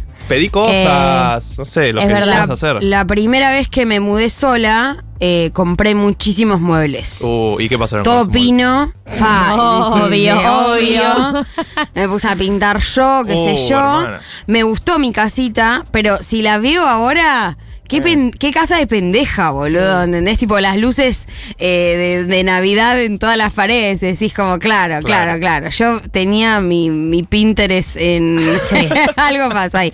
Pero después, eh, claro, todos esos muebles de pino, boludo, te los metes en ojete porque... Porque, sí, porque eh, por ahí es. Más yo- que feo, inútiles. Yo, tam- yo también cuando me mudé tenía mucho mueble familiar. La, tengo literalmente me mudé con la mesa de mis abuelos, la, la, la heladera de mi- mis abuelos también, otros abuelos, la heladera de los abuelos, un, mic- un microondas de mi tía, hecho pija. eh, la cama se la robé a mi papá y él se compró otra, digamos. Mira, un saludito, Eh. Para mí hay que robar todo lo que se pueda. Eh, sillas me compré y un sillón me compré. Bien, Eh, medio pelo, ambos. O sea, calidad intermedia baja. ok. Bien. Em, y está bueno eso porque eh, a medida, porque como ya tenés más o menos armado, cuando empezás a comprar, empezás a, comp- a hacer de a una inversión. Ok, me compro una buena Claro. Sí, mesa. claro. Pero con en- criterio. Pero con criterio, porque si te vas a eso, si te compras todo junto, tenés que comprar todo medio pelo. No, yo compré cama, mesa ratona, mesa de comedor, eh, mueble para la ropa. No, boludo, cuando vi, o sea, mono ambiente. Digo, claro, boludo, te pasaste de rosca. No entra. Esta mesa era un metro menos. Menos, todo menos. Literalmente. Eh, bueno, hay un tip que para mí es clave en la mudanza que tiene que ver con lo duro y con lo blando. Estamos hablando del momento en el que embalás. Ah. El momento del embalaje. Hmm. Sí. Desarrolle. Desarrolle. Duro y Eh, Duro y blando. Lo blando va todo en bolsas de basura, para mí. Todo lo blando. O sea, no gastes una valija en poner ropa. Es al pedo. Porque Ay, tengo un buen tip para eso. eh, estás malgastando eh, la estructura de la valija. La valija tiene una estructura y rueditas que te permite cargar cosas Sí. más pesadas. Entonces, todo lo blando para mí va en bolsas de basura. Bien. Y lo pesado, libros, objetos, etcétera, ponelo en las valijas, porque si no, eso estás, eh, vas a hacer el triple de esfuerzo. Banco muchísimo el, el tip de la- libros en valijas. Porque vos empezás a poner libros en cajas y decís, Ah, bueno, me entraron todos. Anda a levantar la caja después. Nunca más se levanta. Anda a levantar la caja después, se te va a desfondar, vas a putear, se te va a arruinar la caja. Banco libros en valija. Y tengo un tip espectacular Por favor. para la ropa. Mm. Yo no sé si ustedes son muy fan de las perchas o si Sí, soy, cuelgan mucho la ropa. O sea, yo la cuelgo más de que la que doblo porque siento que doblada se arruga más. Bueno, no importa. Mirá, Cosas. ese toque, no Sí. lo tenía. Pero eh, pones toda la ropa en, en perchas, las colgas, no importa. Llená una percha con 40 prendas, no importa. Y agarras una bolsa de consorcio Mm. y metes la ropa con la percha puesta como si fuera una funda de tintorería. Sí, claro, claro. Y atás eh, la bolsa en la percha. Entonces te queda el ganchito de la percha, toda la ropa cubierta por la bolsa. Y de esa manera movés la ropa, pero facilísimo. Tiene todo el o sea, sentido del llegás mundo. a tu casa, colgás la percha, sacás la bolsa y listo. Aquí no ha pasado nada. Ay, Dios. Cuando Claro. lo aprendí ya era como la cuarta mudanza y dije, la puta que me parió. Eh, es por ahí una obviedad para mí más el aspecto emocional, pero eh, vas a sentir que estás completamente angustiado, colapsado y fuera de vos mismo en el momento durante la mudanza y no hay nada que hacer con eso. Para mí la mudanza es angustia- angustiante y estresante y colapsante, si es que existe esa manera de usar Sí, la palabra sí, colapsar. sí, sí, sí. Eh, y, y no se le puede dar batalla a eso, o sea, no hay una manera de mudarte tranquila. Es No la existe. segunda causa de estrés más alta del mundo. ¿En serio? Science. Sí, la primera es eh, el embarazo. O sea, viene muerte, embarazo y mudanza. Te Sí. juro. Mirá. Alto estrés. Che, y pero es, todo lo tuyo se está. Sí, me imagino que también tiene sentido que sea la primera. Eh, Imagínate que todo, todo tu, toda tu vida está siendo movida de lugar. Igual- Simbólica y, y- y materialmente. Igual vengo a traer un poco de marxismo. No, La gente rica no se no le muda. importa nada. Se la muda. gente rica se muda bien. Bueno, Le eh, paga gente para que la muden. Sí. Y llega, se va a tomar un café y llega a la otra casa y está toda mudada. No, ¿Cuándo pará, dicen pará. que sale ese servicio? Porque yo Carísimo. averigüé. Uh, ¿averiguaste? Averigüé porque cuando me, mi actual dueño me quiso echar del departamento y Sí. yo averigüé, ¿Cómo- cómo dije, vas a ver cuánta plata ¿Cómo te me- da. ¿Cómo me boteaste, eh? Un poquito. ¿Alguien tiene una camita donde pueda dormir? No seas malo. Lloró, lloró, lloró en stories. Yo ahí me conmoví. Me asesoré legalmente, me dijeron, averiguate cuánto te sale toda la mudanza. Y dije, bueno, yo voy a averiguar el servicio de mudanza porque yo no lo voy a hacer. la va a pagar el dueño. ¿Y? Eh, salía, eh, yo- estábamos hablando hace dos meses aproximadamente, un servicio completo. Te arman, Mm. ponen cajas, todo. O sea, las cajas te las cobran aparte igual, eh, porque depende de cuántas cajas uses.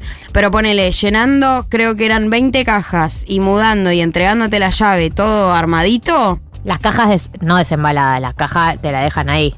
desembaladas. Sí, sí, sí, se, lo, Desembaladas. se lo ordenan. Ven cómo lo tenías ordenado antes, más o menos, y... 300 lucas. ¿Puedo, Bueno. ¿puedo, puedo ser fuerte? No me parece tan caro. No, a mí tampoco. A mí tampoco. O sea, Yo dije, ay, la. y Estamos sí, de acuerdo no que es carísimo. o sea, Con no el lo- alquiler haría, del flete, pero- todo, ¿eh? Está Claro. todo a mí no incluido. me parece una locura, la verdad. Pero ahí va mi segundo tip.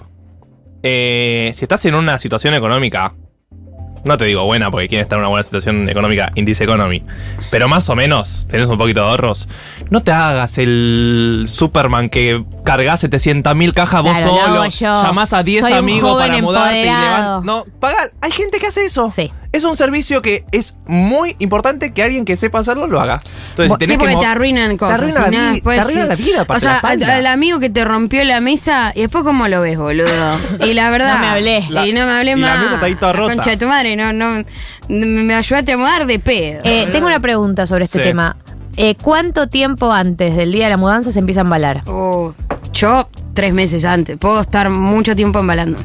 No, está bien, pero hay cosas, viste, que si arrancás mucho antes, después empezás a necesitar cosas que embalaste y, está, y, y está- y- y están en cajas, claro. Acá Claro, Flor dice, embalar lo que está fuera de temporada. ¿Sabes lo que es lindo? Que a alguna gente le pasa, que es la gente que eh, tiene ya el departamento disponible, ponele que Ah. ya cerraste, pero empieza a contar a partir, no sé, te- tenés una semana antes de que empiece a contar el contrato, entonces esa semana está vacío el departamento y podés ir llevando. Eh, para mí lo primero que se embala, que es lo, todo bien, pero lo menos usable, lo que menos vas a necesitar son los, tipo, la cosa dura, los libros, la maceta, lo, lo- mataste toda la planta. una semana ahí en no, la pero caja. digo, los libros, eh, Vajilla no, porque vajilla. Todo lo que es a usar. adorno. Bueno, pero te, que- te con pocas cosas. Para mí te vas quedando con pocas cosas. Es como que embalás vajilla, pero te dejas dos platitos. Yo a- a- hago al revés. Me armo como si fuera una valija mochila de supervivencia, como si me estuviera mudando. Sí. O sea, no mudando, como si me estuviera yendo de viaje. Entonces, en una valija pongo las mudas de ropa de los días que estoy planeando hacer la mudanza, eh, ropa interior, lo que fuese. Dejo un plato, todo como si me estuviera yendo de mochilera. Y lo otro lo voy embalando de acuerdo a la disposición emocional que uno tenga con las cosas también. Porque es re importante, porque es, es verdad que es un proceso re estresante hacerlo respetándose a uno también. Porque si vos ves que vas a agarrar la cajita de recuerdos y vas a empezar a tirar cosas, porque si sos medio acumulador empezás a tirar cosas después también. Es un buen momento para tirar. Eso, hacelo un fin de semana, date tu tiempo, prende un porrito, fíjate, porque no, no puedes hacerlo rápido. Hay un capítulo de How I Met que se están mudando que aparece la frase, ¿lo usaste en los últimos tres años? Y- Eh, y esa es la pregunta que nos Maricondo. tenemos que hacer todos en el momento en el que empezás, porque hay un, un proceso, me parece que una de las facetas emocionales de la mudanza es, el desapego, que es, bueno, hay cosas que van a quedar en el camino de la mudanza, no se va a ir Sí, todo. con No, es terrible. Y es necesario que, que- que cosas queden en el camino. Eh, y entonces eso, aparece esa pregunta. Uno tiene que elegir su propio parámetro, pueden ser tres años, dos años, un año, tres meses. No, ¿Lo usaste en los últimos tres años? Le dijo Máximo a Cristina por Alberto. Pará, incluso en No. términos de tamaño. O sea, si te mudas a un lugar. Yo vivo en un buen ambiente. ¿Entienden? Que. Dejaste muchas cosas, he, he claro. dejado. Yo tuve la suerte de que a mi madre le dije, madre, todo esto va a quedar. Claro. No fue una pregunta, fue Claro, un aviso. claro, Madre, claro. Yo te quiero mucho, todo esto va a quedar. Y Sí. algún día cuando tenga mi imperio te lo voy a venir a pedir. No, yo dejé también muchas cosas, eh, banquetas, viste, como cosas que, claro. Banquetas. Y porque en la otra casa yo tenía Ah, una, un desayunador. Un desayunador y ahora no tengo un desayunador. Claro. ¿Dónde me meto las banquetas? Las La banqueta debería vender polémica. Facebook Market. Dije, no, porque me gustan y ahora las debería vender. Y sí. Porque ya está. Pero para mí lo importante de eso es saber previamente que va a ser un proceso muy movilizante, Sí. entonces no te hagas le vive. Sabe que va a ser movilizante. No seas esa gente que dice, no, un día antes hago todo. No, yo fui no. esa Va- persona. Vas a morir. Yo fui esa persona cuando me fui a lo de mi vieja de tipo, yo me encargo, yo me encargo, nadie me ayuda y se me paralizó el brazo derecho. No, todo. amiga. Paralizado, todo. Sí, no sí, me sí. Paralizado todo el brazo derecho, tuve que ir a que me lo revivan. Para- se me ¿Cómo te lo- inhabilitó el brazo Uy, derecho después de ¿cómo te lo embalar. revivieron? Contexto punto. Hace una CB tuve. Eh, contexto punto Pará, sí. ¿Cómo te lo revivieron? Tuve que ir a un kinesiólogo. Ay, boludo. Ah, fue tipo contractura. Sí, me destrabó, tenía pegado el homóplato al. Estaba, estaba hecha pija. Pero fue psicólogo, eh, psicológico. Por- ¿Viste cómo, ¿Viste cómo es el cuerpo? Sí. Un poco y un poco todo. Para, y ahora volverías a pedir. Yo nunca pido. mm, yo pido ayuda más para. Eu, ¿me ayudas con el auto a llevar unas cajas? Sí. Y le lleno el auto de cosas. La cama. Le llené el auto de arriba. cajas. Perdón, pues aprovechemos y llevemos el somier también. Dale, gracias. Entra, si lo apretamos, entra. Bueno, eh, tips para mudanza. Leo un par de oyentes, escuchamos un par de audios. Ya llegó Pablo Semán, me da culpa estirar mucho más este bloque, Por pero favor. vamos a, a tenerlos ustedes en cuenta porque no podemos ignorarlos. Acá dice: Hola, acá Nómada Moderno, viví como en 40 casas diferentes. Amiga. casi todos mudanzas completas, con familia y también solo o con parejas. Eh, a mis 42 años, algunos años hasta tres mudanzas, para mí es una experiencia, aunque cansa la idea de tomárselo como ir a un lugar nuevo, nuevo disfrute, nuevas experiencias, etcétera, ayuda, da para Ah, como que, como que te digas voy a ir a conocer un lugar nuevo, nuevas posibilidades, como que lo cargues de una cosa, Bien. de cierta expectativa Sí. positiva. Conocer un nuevo barrio. Ay, a mí me encanta llegar a una casa nueva y decir, bueno, voy a poner esto acá, voy a armarlo Claro. como. Sí, sí, total. Hola.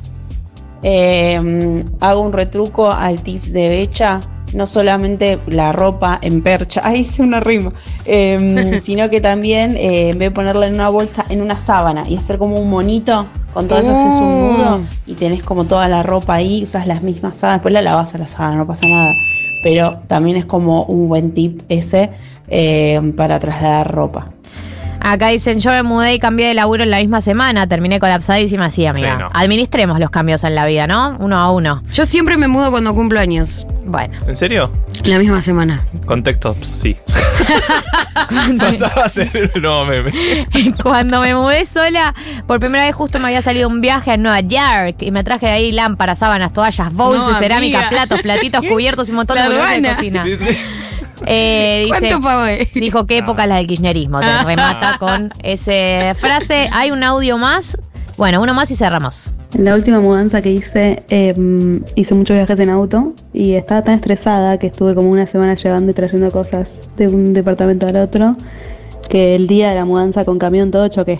Bien. No, amiga. Buenísimo. Completamente normal que te haya pasado eso. Esperable. Total.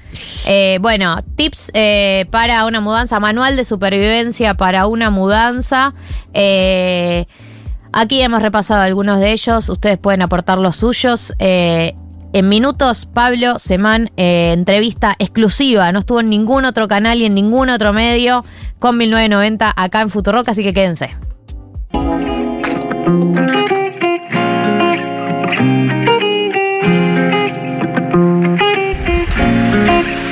15 y 34 en la República Argentina. Ahora sí, vamos a entrar en eh, la entrevista del día de la fecha. Es alguien a quien entrevistamos en el año 2020, cuando no sabíamos eh, lo que se nos venía por delante realmente en términos políticos. Eh, lo entrevistamos por eh, una nota que había publicado en su momento en Anfibia, que se llamaba El péndulo y el tobogán. Eh, él es Pablo Semán, es sociólogo y antropólogo especializado en culturas populares y religión. Eh, es docente, es investigador eh, del CONICET. Bueno, persona con trayectoria académica y además ustedes lo van a. se van a dar cuenta solos cuando lo escuchen hablar. eh, porque, nada, es muy interesante escucharte hablar, Pablo. Por eso estás acá también. Bienvenido. Bueno, gracias. Acércate Trataremos al micrófono así. El mínimo de honor a esta presentación. Me cuesta mucho pensar eh, por dónde arrancar esta nota, pero quiero arrancar por el lugar en donde dejamos la conversación en el 2020. Marto eh, me decía que la volvió a escuchar hace poco y me recordaba cosas que hablábamos. En su momento era sobre el tema Bernie, pero un poco también sobre el tema de cómo la discusión se estaba corriendo a la derecha, ¿no? Como eh, cada vez más se habilitaba hacia la derecha la, la discusión. ¿Cómo lo ves hoy, del 2020 para acá? Mira, yo, yo creo que las cosas venían hacia la derecha en ese momento y mucho antes hacia la derecha. Y entonces lo conectamos con lo que vengo hablando en los últimos tiempos. Que es, a ver, claro que me sorprende, pero siento que no debería sorprenderme el crecimiento de la figura de Milei. Y, di- y digo, con Nicolás Welchinger, con quien vengo trabajando hace un tiempo, veníamos viendo esto desde hace dos años porque fuimos a ver qué pasaba, pensando que venía pasando desde antes también. Y te diría eh, que los jóvenes estén eh, críticos del Estado y a favor del mercado es una cosa que viene pasando por lo menos hace 6, 7, 8 años. Y eh, eso en parte sucede porque mucha gente, no solo los jóvenes, vienen viviendo vidas neoliberales, más allá de que no todos los jóvenes votan a, a Milei. ¿Qué quiere decir que viven vidas neoliberales? Eh, en, en trabajos con formas de, contratación posteriores a- a- al welfare, a la protección, a la duración larga del empleo, a la previsibilidad, eh, en una idea de competencia y de que triunfe el más fuerte y que no importa qué pasa con el más débil, ¿no? En ese sentido, digamos, está como naturalizado ese mm, paradigma de existencia. Y, además, eh, eh, digamos, vienen sucediendo alguna serie de cuestionamientos que, que tienen los jóvenes, por un lado hacia el Estado y por otro lado hacia la clase política, digamos, aunque yo no, usaría este término, pero para ellos está constituido ese término, es así, esa experiencia, que eh, del, del cual desde, desde la política muchas veces se defendieron diciendo, bueno, son antipolítica, ¿no? Porque ¿sabe? es una cosa antipolítica, se, se ponen, se ponen de pie para decir eso, que eran nada más que una defensa de sus propias deficiencias, ¿no? no o sea, sí, los politólogos que son, digamos, como dijo un amigo de alma, son radicales, aunque sean peronistas Pecha. o sean fascistas o lo que fuera. Digamos, los politólogos eh, de- decían antipolítica, y parece que decían la verdad y la verdad eh, científica y moral al mismo tiempo. Bueno, estos pibes son antipolítica en otro sentido. Están hartos de un conjunto de políticos de diferentes partidos que eh, les proponen, los encantan y los decepcionan más o menos cada cuatro años, desde hace por lo menos tres, cuatro mandatos presidenciales, tres diría yo, que es cuando empezaron a andar mal las cosas en el, en el último mandato de Cristina como presidenta.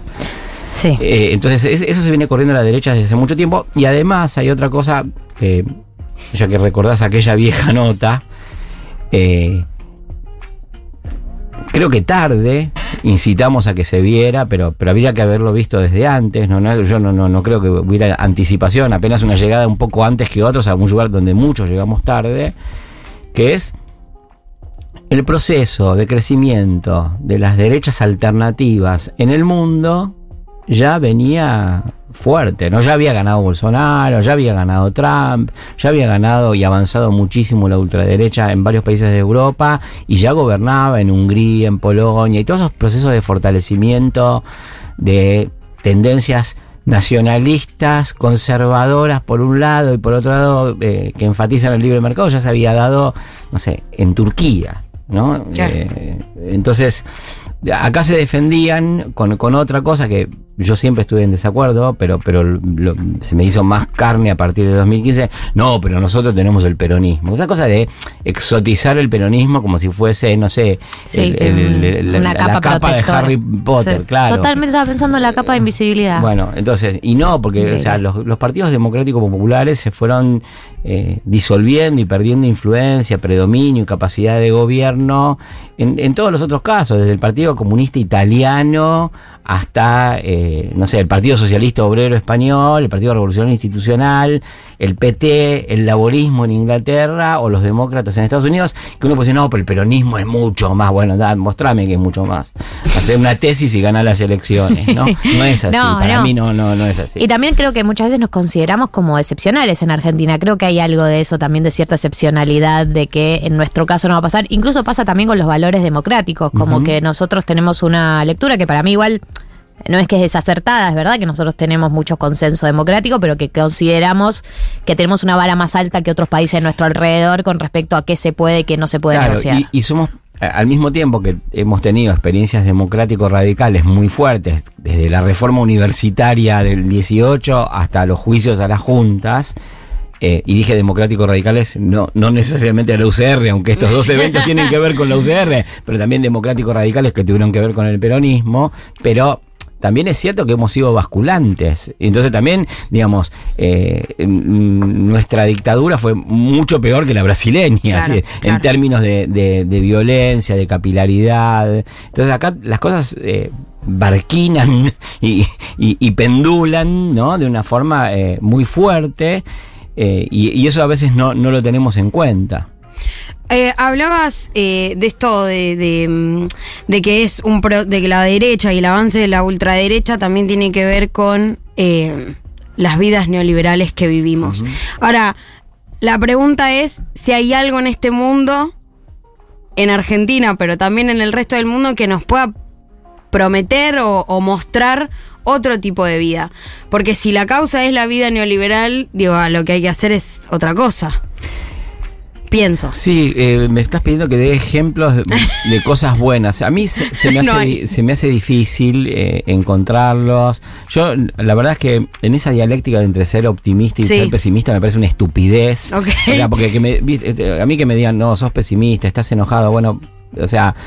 No, no, no, no, eh, hay argumentos, hay eh, referencias empíricas, claro que todo no está totalmente determinado. Yo creo que es un momento particularmente duro para quienes se oponen a las salidas neoliberales. Ahora, me, me parece que en ese contexto hay experiencias que uno puede ver con, con- con más esperanza, con mejores ojos, con mayor capacidad de resistencia a un embate eh, violentísimo y fuertísimo pienso que tal vez, y, y con todos los problemas que tiene y con todos los fraccionamientos que tiene en, en el proceso boliviano, donde, Mm. digamos, eh, hubo una cosa de pluralismo interno al, a- a- al movimiento popular que se expresa hoy con fraccionamientos y una cosa de, de militancia muy seria, digamos, o sea, la verdad es así, nos- nosotros... eh, eh, tenemos mucha gente que milita por Facebook en, la Argentina, eh, pero, pero en, Bolivia creo que en parte fue otra cosa, ¿no?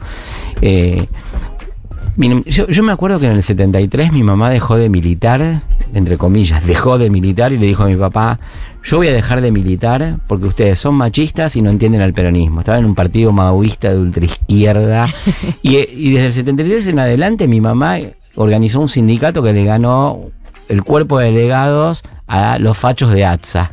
Por eso era dejar de militar. Yo quisiera Claro. que todos los que militan ahora dejen de militar como dejó de militar mi mamá. Referencia. Estamos hablando con Pablo Semanes, sociólogo y antropólogo. Mami, te quiero. no vive. No vi, bueno, donde sea que esté.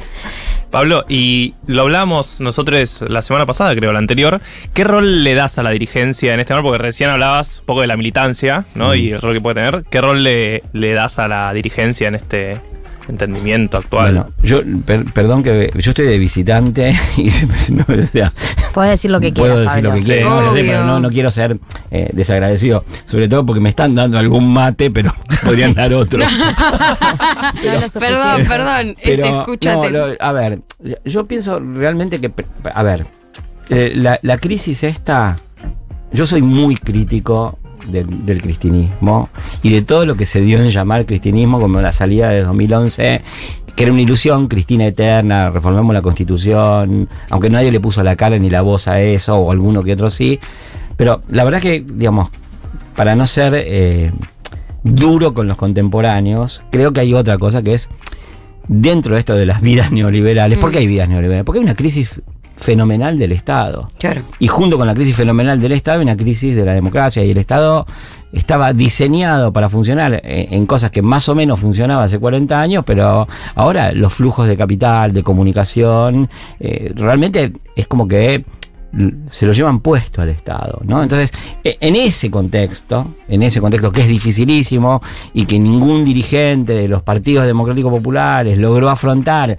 con muchísimo éxito, que por eso yo no te puedo dar tantos ejemplos como vos me pedís, yo creo, muy humildemente, y, he discutido eso, y no es desde la ciencia que lo he discutido, que, digamos, eh, eh, hay una responsabilidad eh, en parte de- del kirchnerismo y, obviamente también, digamos, el kirchnerismo fue em, un gobierno que competía con otras fuerzas políticas que también eran pirañas, eran tremendos, hicieron un montón de cosas horribles y realmente yo creo que, por ejemplo, todavía nosotros no tenemos estimado lo malísimo que fue para la Argentina el mandato de Macri, ¿no?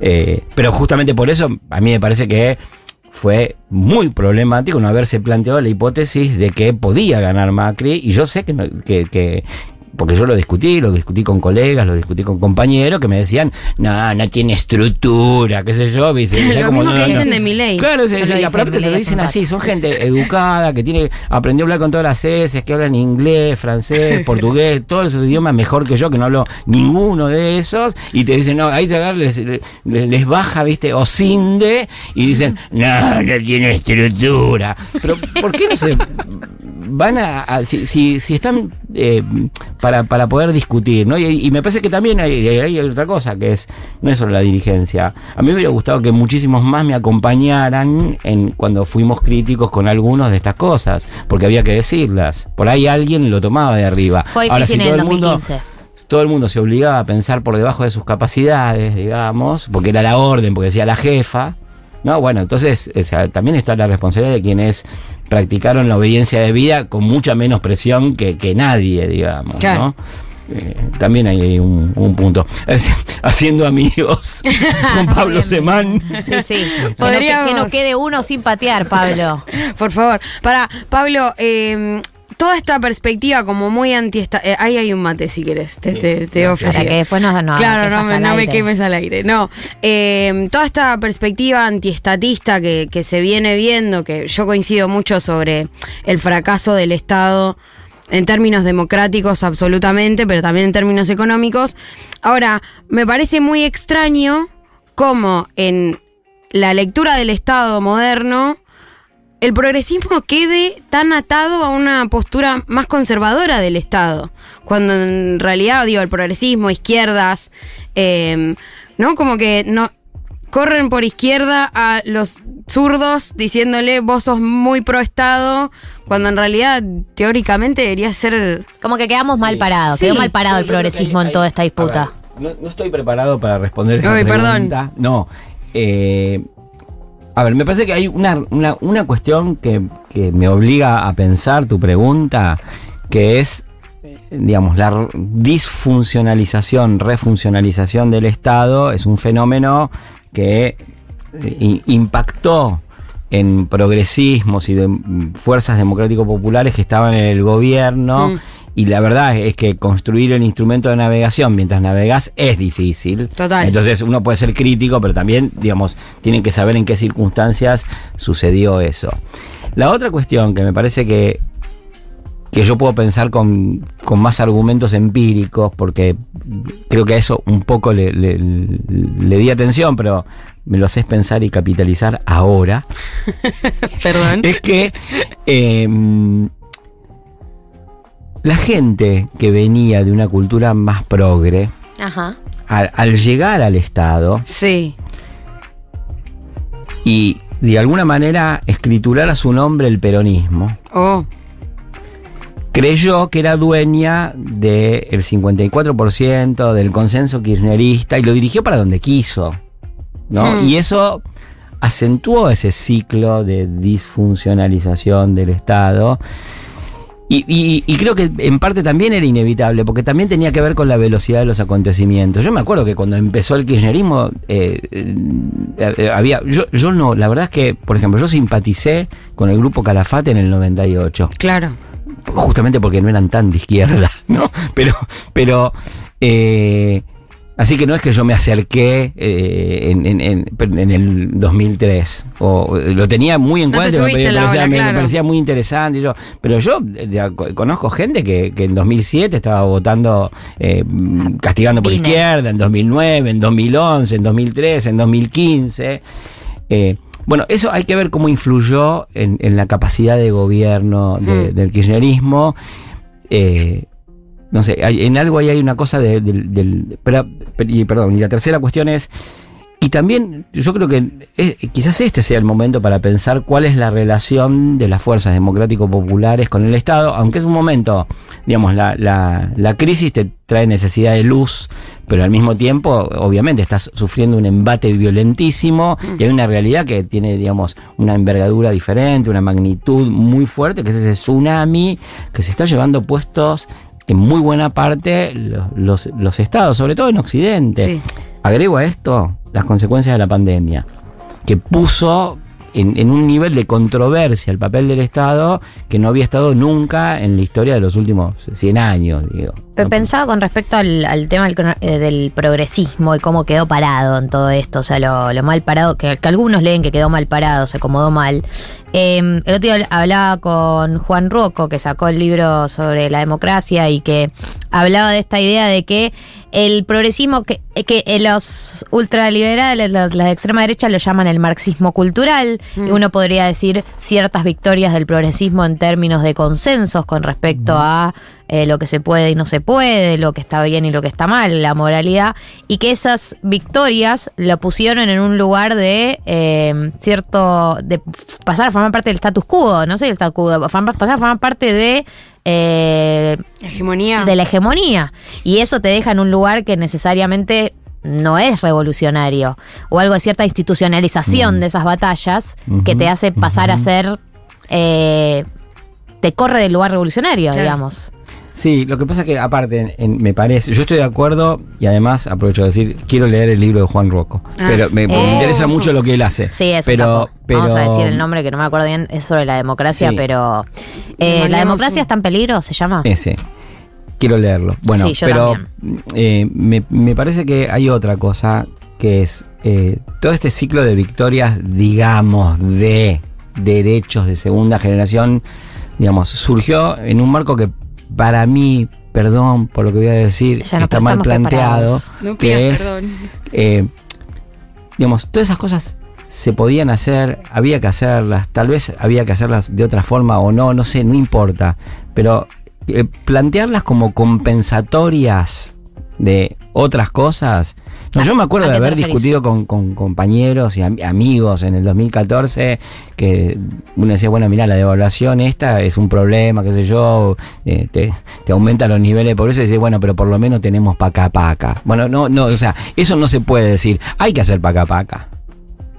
Pero vos tenías un problema más grande. Y ese problema más grande no dejó de aumentar desde 2014 en adelante. Entonces, a ver, una fuerza política que negó la inflación hasta que le estalló en las manos, tuvo un problema muy grande. Yo me acuerdo que una, una época, yo era parte de esa gente que conversaba con un taxista y se encontraba, yo me acuerdo en 2012, que un taxista me discutía alguna de las La- cosas la del de gobierno y yo le decía, no, pero tal cosa, no, pero tal otra, incluso leccionando, ¿viste? Y, y, y el tipo me dice, bueno, está bien, no pasa nada, no hay ningún problema.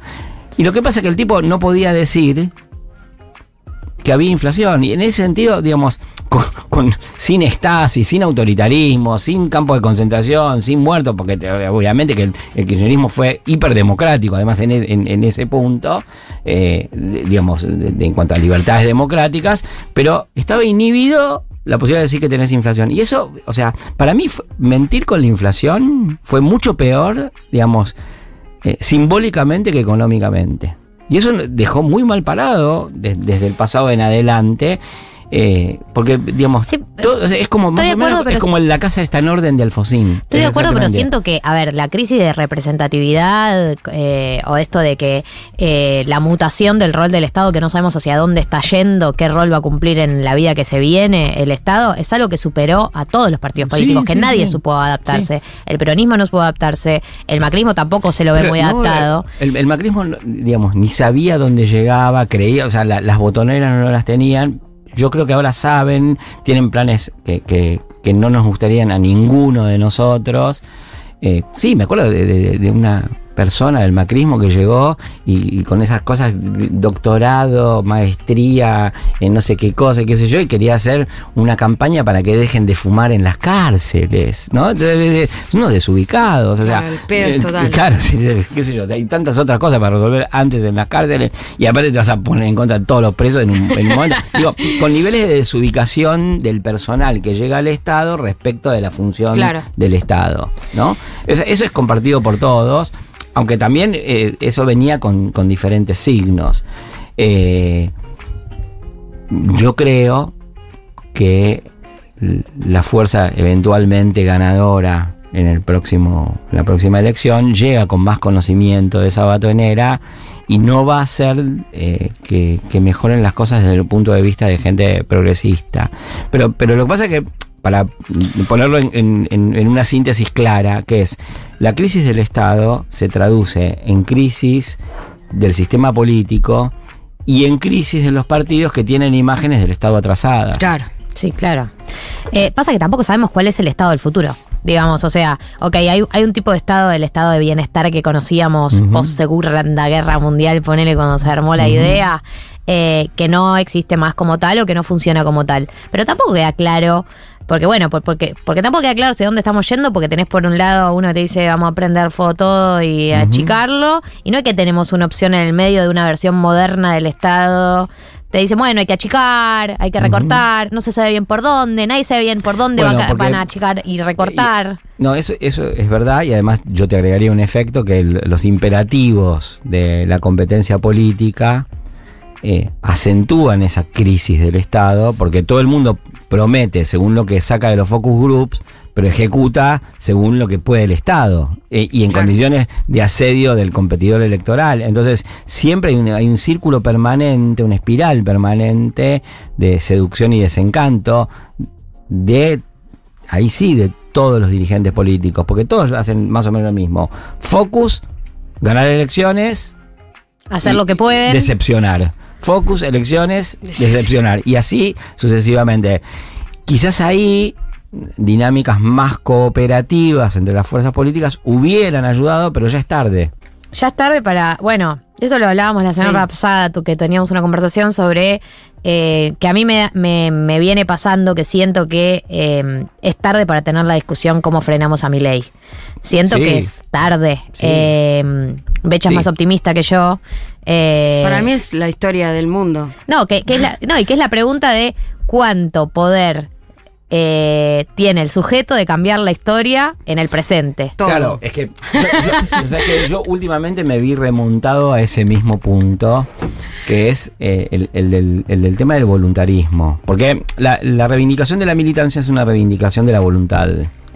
Pero ¿En qué sentido? la de, de- de- de la de que si le ponemos, de que si todos ponemos voluntad, podemos cambiar el curso de la Claro, y historia. de que la militancia es un ejercicio de, de- de una voluntad transformadora, eh, obviamente construida colectivamente, no es que yo voy, sino que hacemos un, un grupo, una orga. Yo, yo eso lo entiendo y me parece bien. Lo que pasa es que por ahí se sobredimensionó el voluntarismo, incluso porque se creyó que algunas cosas habían sido producto efectivo de la voluntad y no de un conjunto muy complejo de situaciones que permitían Absolutamente. ese ejercicio de la voluntad. Absolutamente. Absoluta. Y aparte, muy pensado desde el Estado mismo y no fuera del Estado. Claro. Para mí ese es el mayor problema de hoy. Perdón, no quiero. La frase de que un poquito nos pasamos. ¿No podemos, Ah. Flor, ¿cuánto te mato si nos pasamos unos minutos? Unos minutos. Mm, Dios. Bueno, Perdón. me voy. bien. No, no te vayas. Tengo una duda que Si no, no me no quieren, me voy. No, que termina el programa, Pablo, 16 horas. Eh, tengo una pregunta para hacerte porque quiero ir a, tu, a uno de tus temas de estudios que a mí es un tema que me apasiona también, aunque no lo estudié, pero me gusta leer mucho sobre el tema, que es cómo se vinculan estas vidas neoliberales con los discursos New Age y las nuevas creencias. Mira, eh, a ver, en, estas vidas neoliberales hay como un- una especie de vacío de reglas entre lo que, digamos, estaba institucionalmente prescripto, familiarmente prescripto, escolarmente prescripto, y lo que vos tenés que hacer en la vida cuando una vez que saliste, los que logran pasar, que son unos privilegiados, por diversos eh, estadios del proceso educativo. Entonces, salir del secundario, o eh, eh, ni, ni el manual de uso del mundo está vencido. De cómo ser adulto, de cómo Claro, vivir la vida. eh, Entonces, hay, hay un montón de instituciones que van creando sobre la marcha un, un- un manual de uso del mundo. Y, y en eso están, creo yo, muchísimos grupos, y no creo que eso sea necesariamente conservador. ¿No? Eh, al- realmente creo que, o sea. Pensar eh, las reglas, decís. Sí. Charlie sí. decía, sabes que no aprendí a vivir, como Claro. algo de eso, de tipo, Sabés bueno, que no sabemos vivir, ¿no? Sa- salimos y ¿qué Es como hacemos? que se desajustó todo lo que, eh, digamos, era una- las, las inercias del pasado y las posibilidades del presente y, y los horizontes del futuro. Entonces, digamos, en ese espacio eh, crecen, se multiplican todas esas alternativas que tienen eh, combinaciones de adaptación y resistencia, como siempre fue la historia de la formación de las clases populares, que siempre fue una combinación de adaptación y resistencia. La clase Claro. trabajadora se, se formó en combinaciones de adaptación y resistencia. Y, pero digo, pero yendo puntualmente a muchos de los nuevos discursos que tienen que ver desde que van desde lo esotérico hasta la religión más pensada en términos tradicionales, eh, hasta eh, la llegada, vos hablabas el otro día, te escuchabas en 5N, de que siempre hubo creencias, incluso las personas eh, intelectuales, académicas, tuvieron creencias más falopas. Bueno, qué sé yo, menos respetables en términos de la racionalidad occidental. Exacto, bien, lo pusiste- legítima. Menos respetable acá falopa. Eh, no, digo, eh, en. ¿Cómo, cómo? Porque yo creo que sí hay una explosión, si bien siempre existió, eh, sí hay una explosión de que se multiplicaron muchísimas de estas ramas y ahora hay como un menú mucho más amplio para elegir de elegir tu creencia. En, en parte sí, yo, yo creo que es así, que, que hay como una multiplicación, en parte por esta situación que es el, manual de uso del mundo está vencido, entonces ni la escuela, ni la familia, ni el jardín de infantes, ni la facultad te preparan para, para ese mundo. En parte hay otra cosa que es importante, que es como en muchas otras áreas de las relaciones sociales en Argentina, la democracia permitió que se visibilizaran un, montón de cosas que hubieran sido perseguidas, porque la dictadura, digamos, y- y el autoritarismo micro en la Argentina eh, hizo muchísimas cosas, sancionó todo tipo de cosas. Entonces, eh, au- aunque parezca una exageración, y tiene algo de exageración, pero yo se los digo para, para poder pensarlo, ser disidente en distintos aspectos culturales o religiosos en Argentina era tan caro como ser disidente en aspectos sexuales. Ya sé, los homosexuales sufrieron mucha más represión que los testigos de Jehová, pero los testigos de Jehová sufrieron represión, ¿no? ¿Y, y cómo se vincula eso con la actualidad? Entonces no lo digo la actualidad, que donde vos tenés un, eh, eh, el ejercicio democrático de todo tipo de prédica, bueno, eso, eso puede crecer y entonces justo en en el momento en que los manuales están vencidos, Claro. viene una oferta creciente de manuales y esa oferta creciente de manuales está abierta. On fire. Claro, entonces, digamos, es cóncavo y convexo, como diría Roberto Carlos. Es Pablo Semán, es sociólogo, es antropólogo, es eh, eh, investigador del CONICET, es profesor de la UNSAM, eh, ha pasado por 1990, nos tenemos que ir, me he pasado cuatro minutos, Flor, exactamente, espero que no, nadie te esté esperando en, algún lugar, en algún bar, sentado. Gracias, Flor, gracias, Juli Piasek, gracias, Becha, gracias, Marto, gracias, Pablo, y nos despedimos hasta el sábado que viene a las 2 de la tarde aquí en este mismo lugar.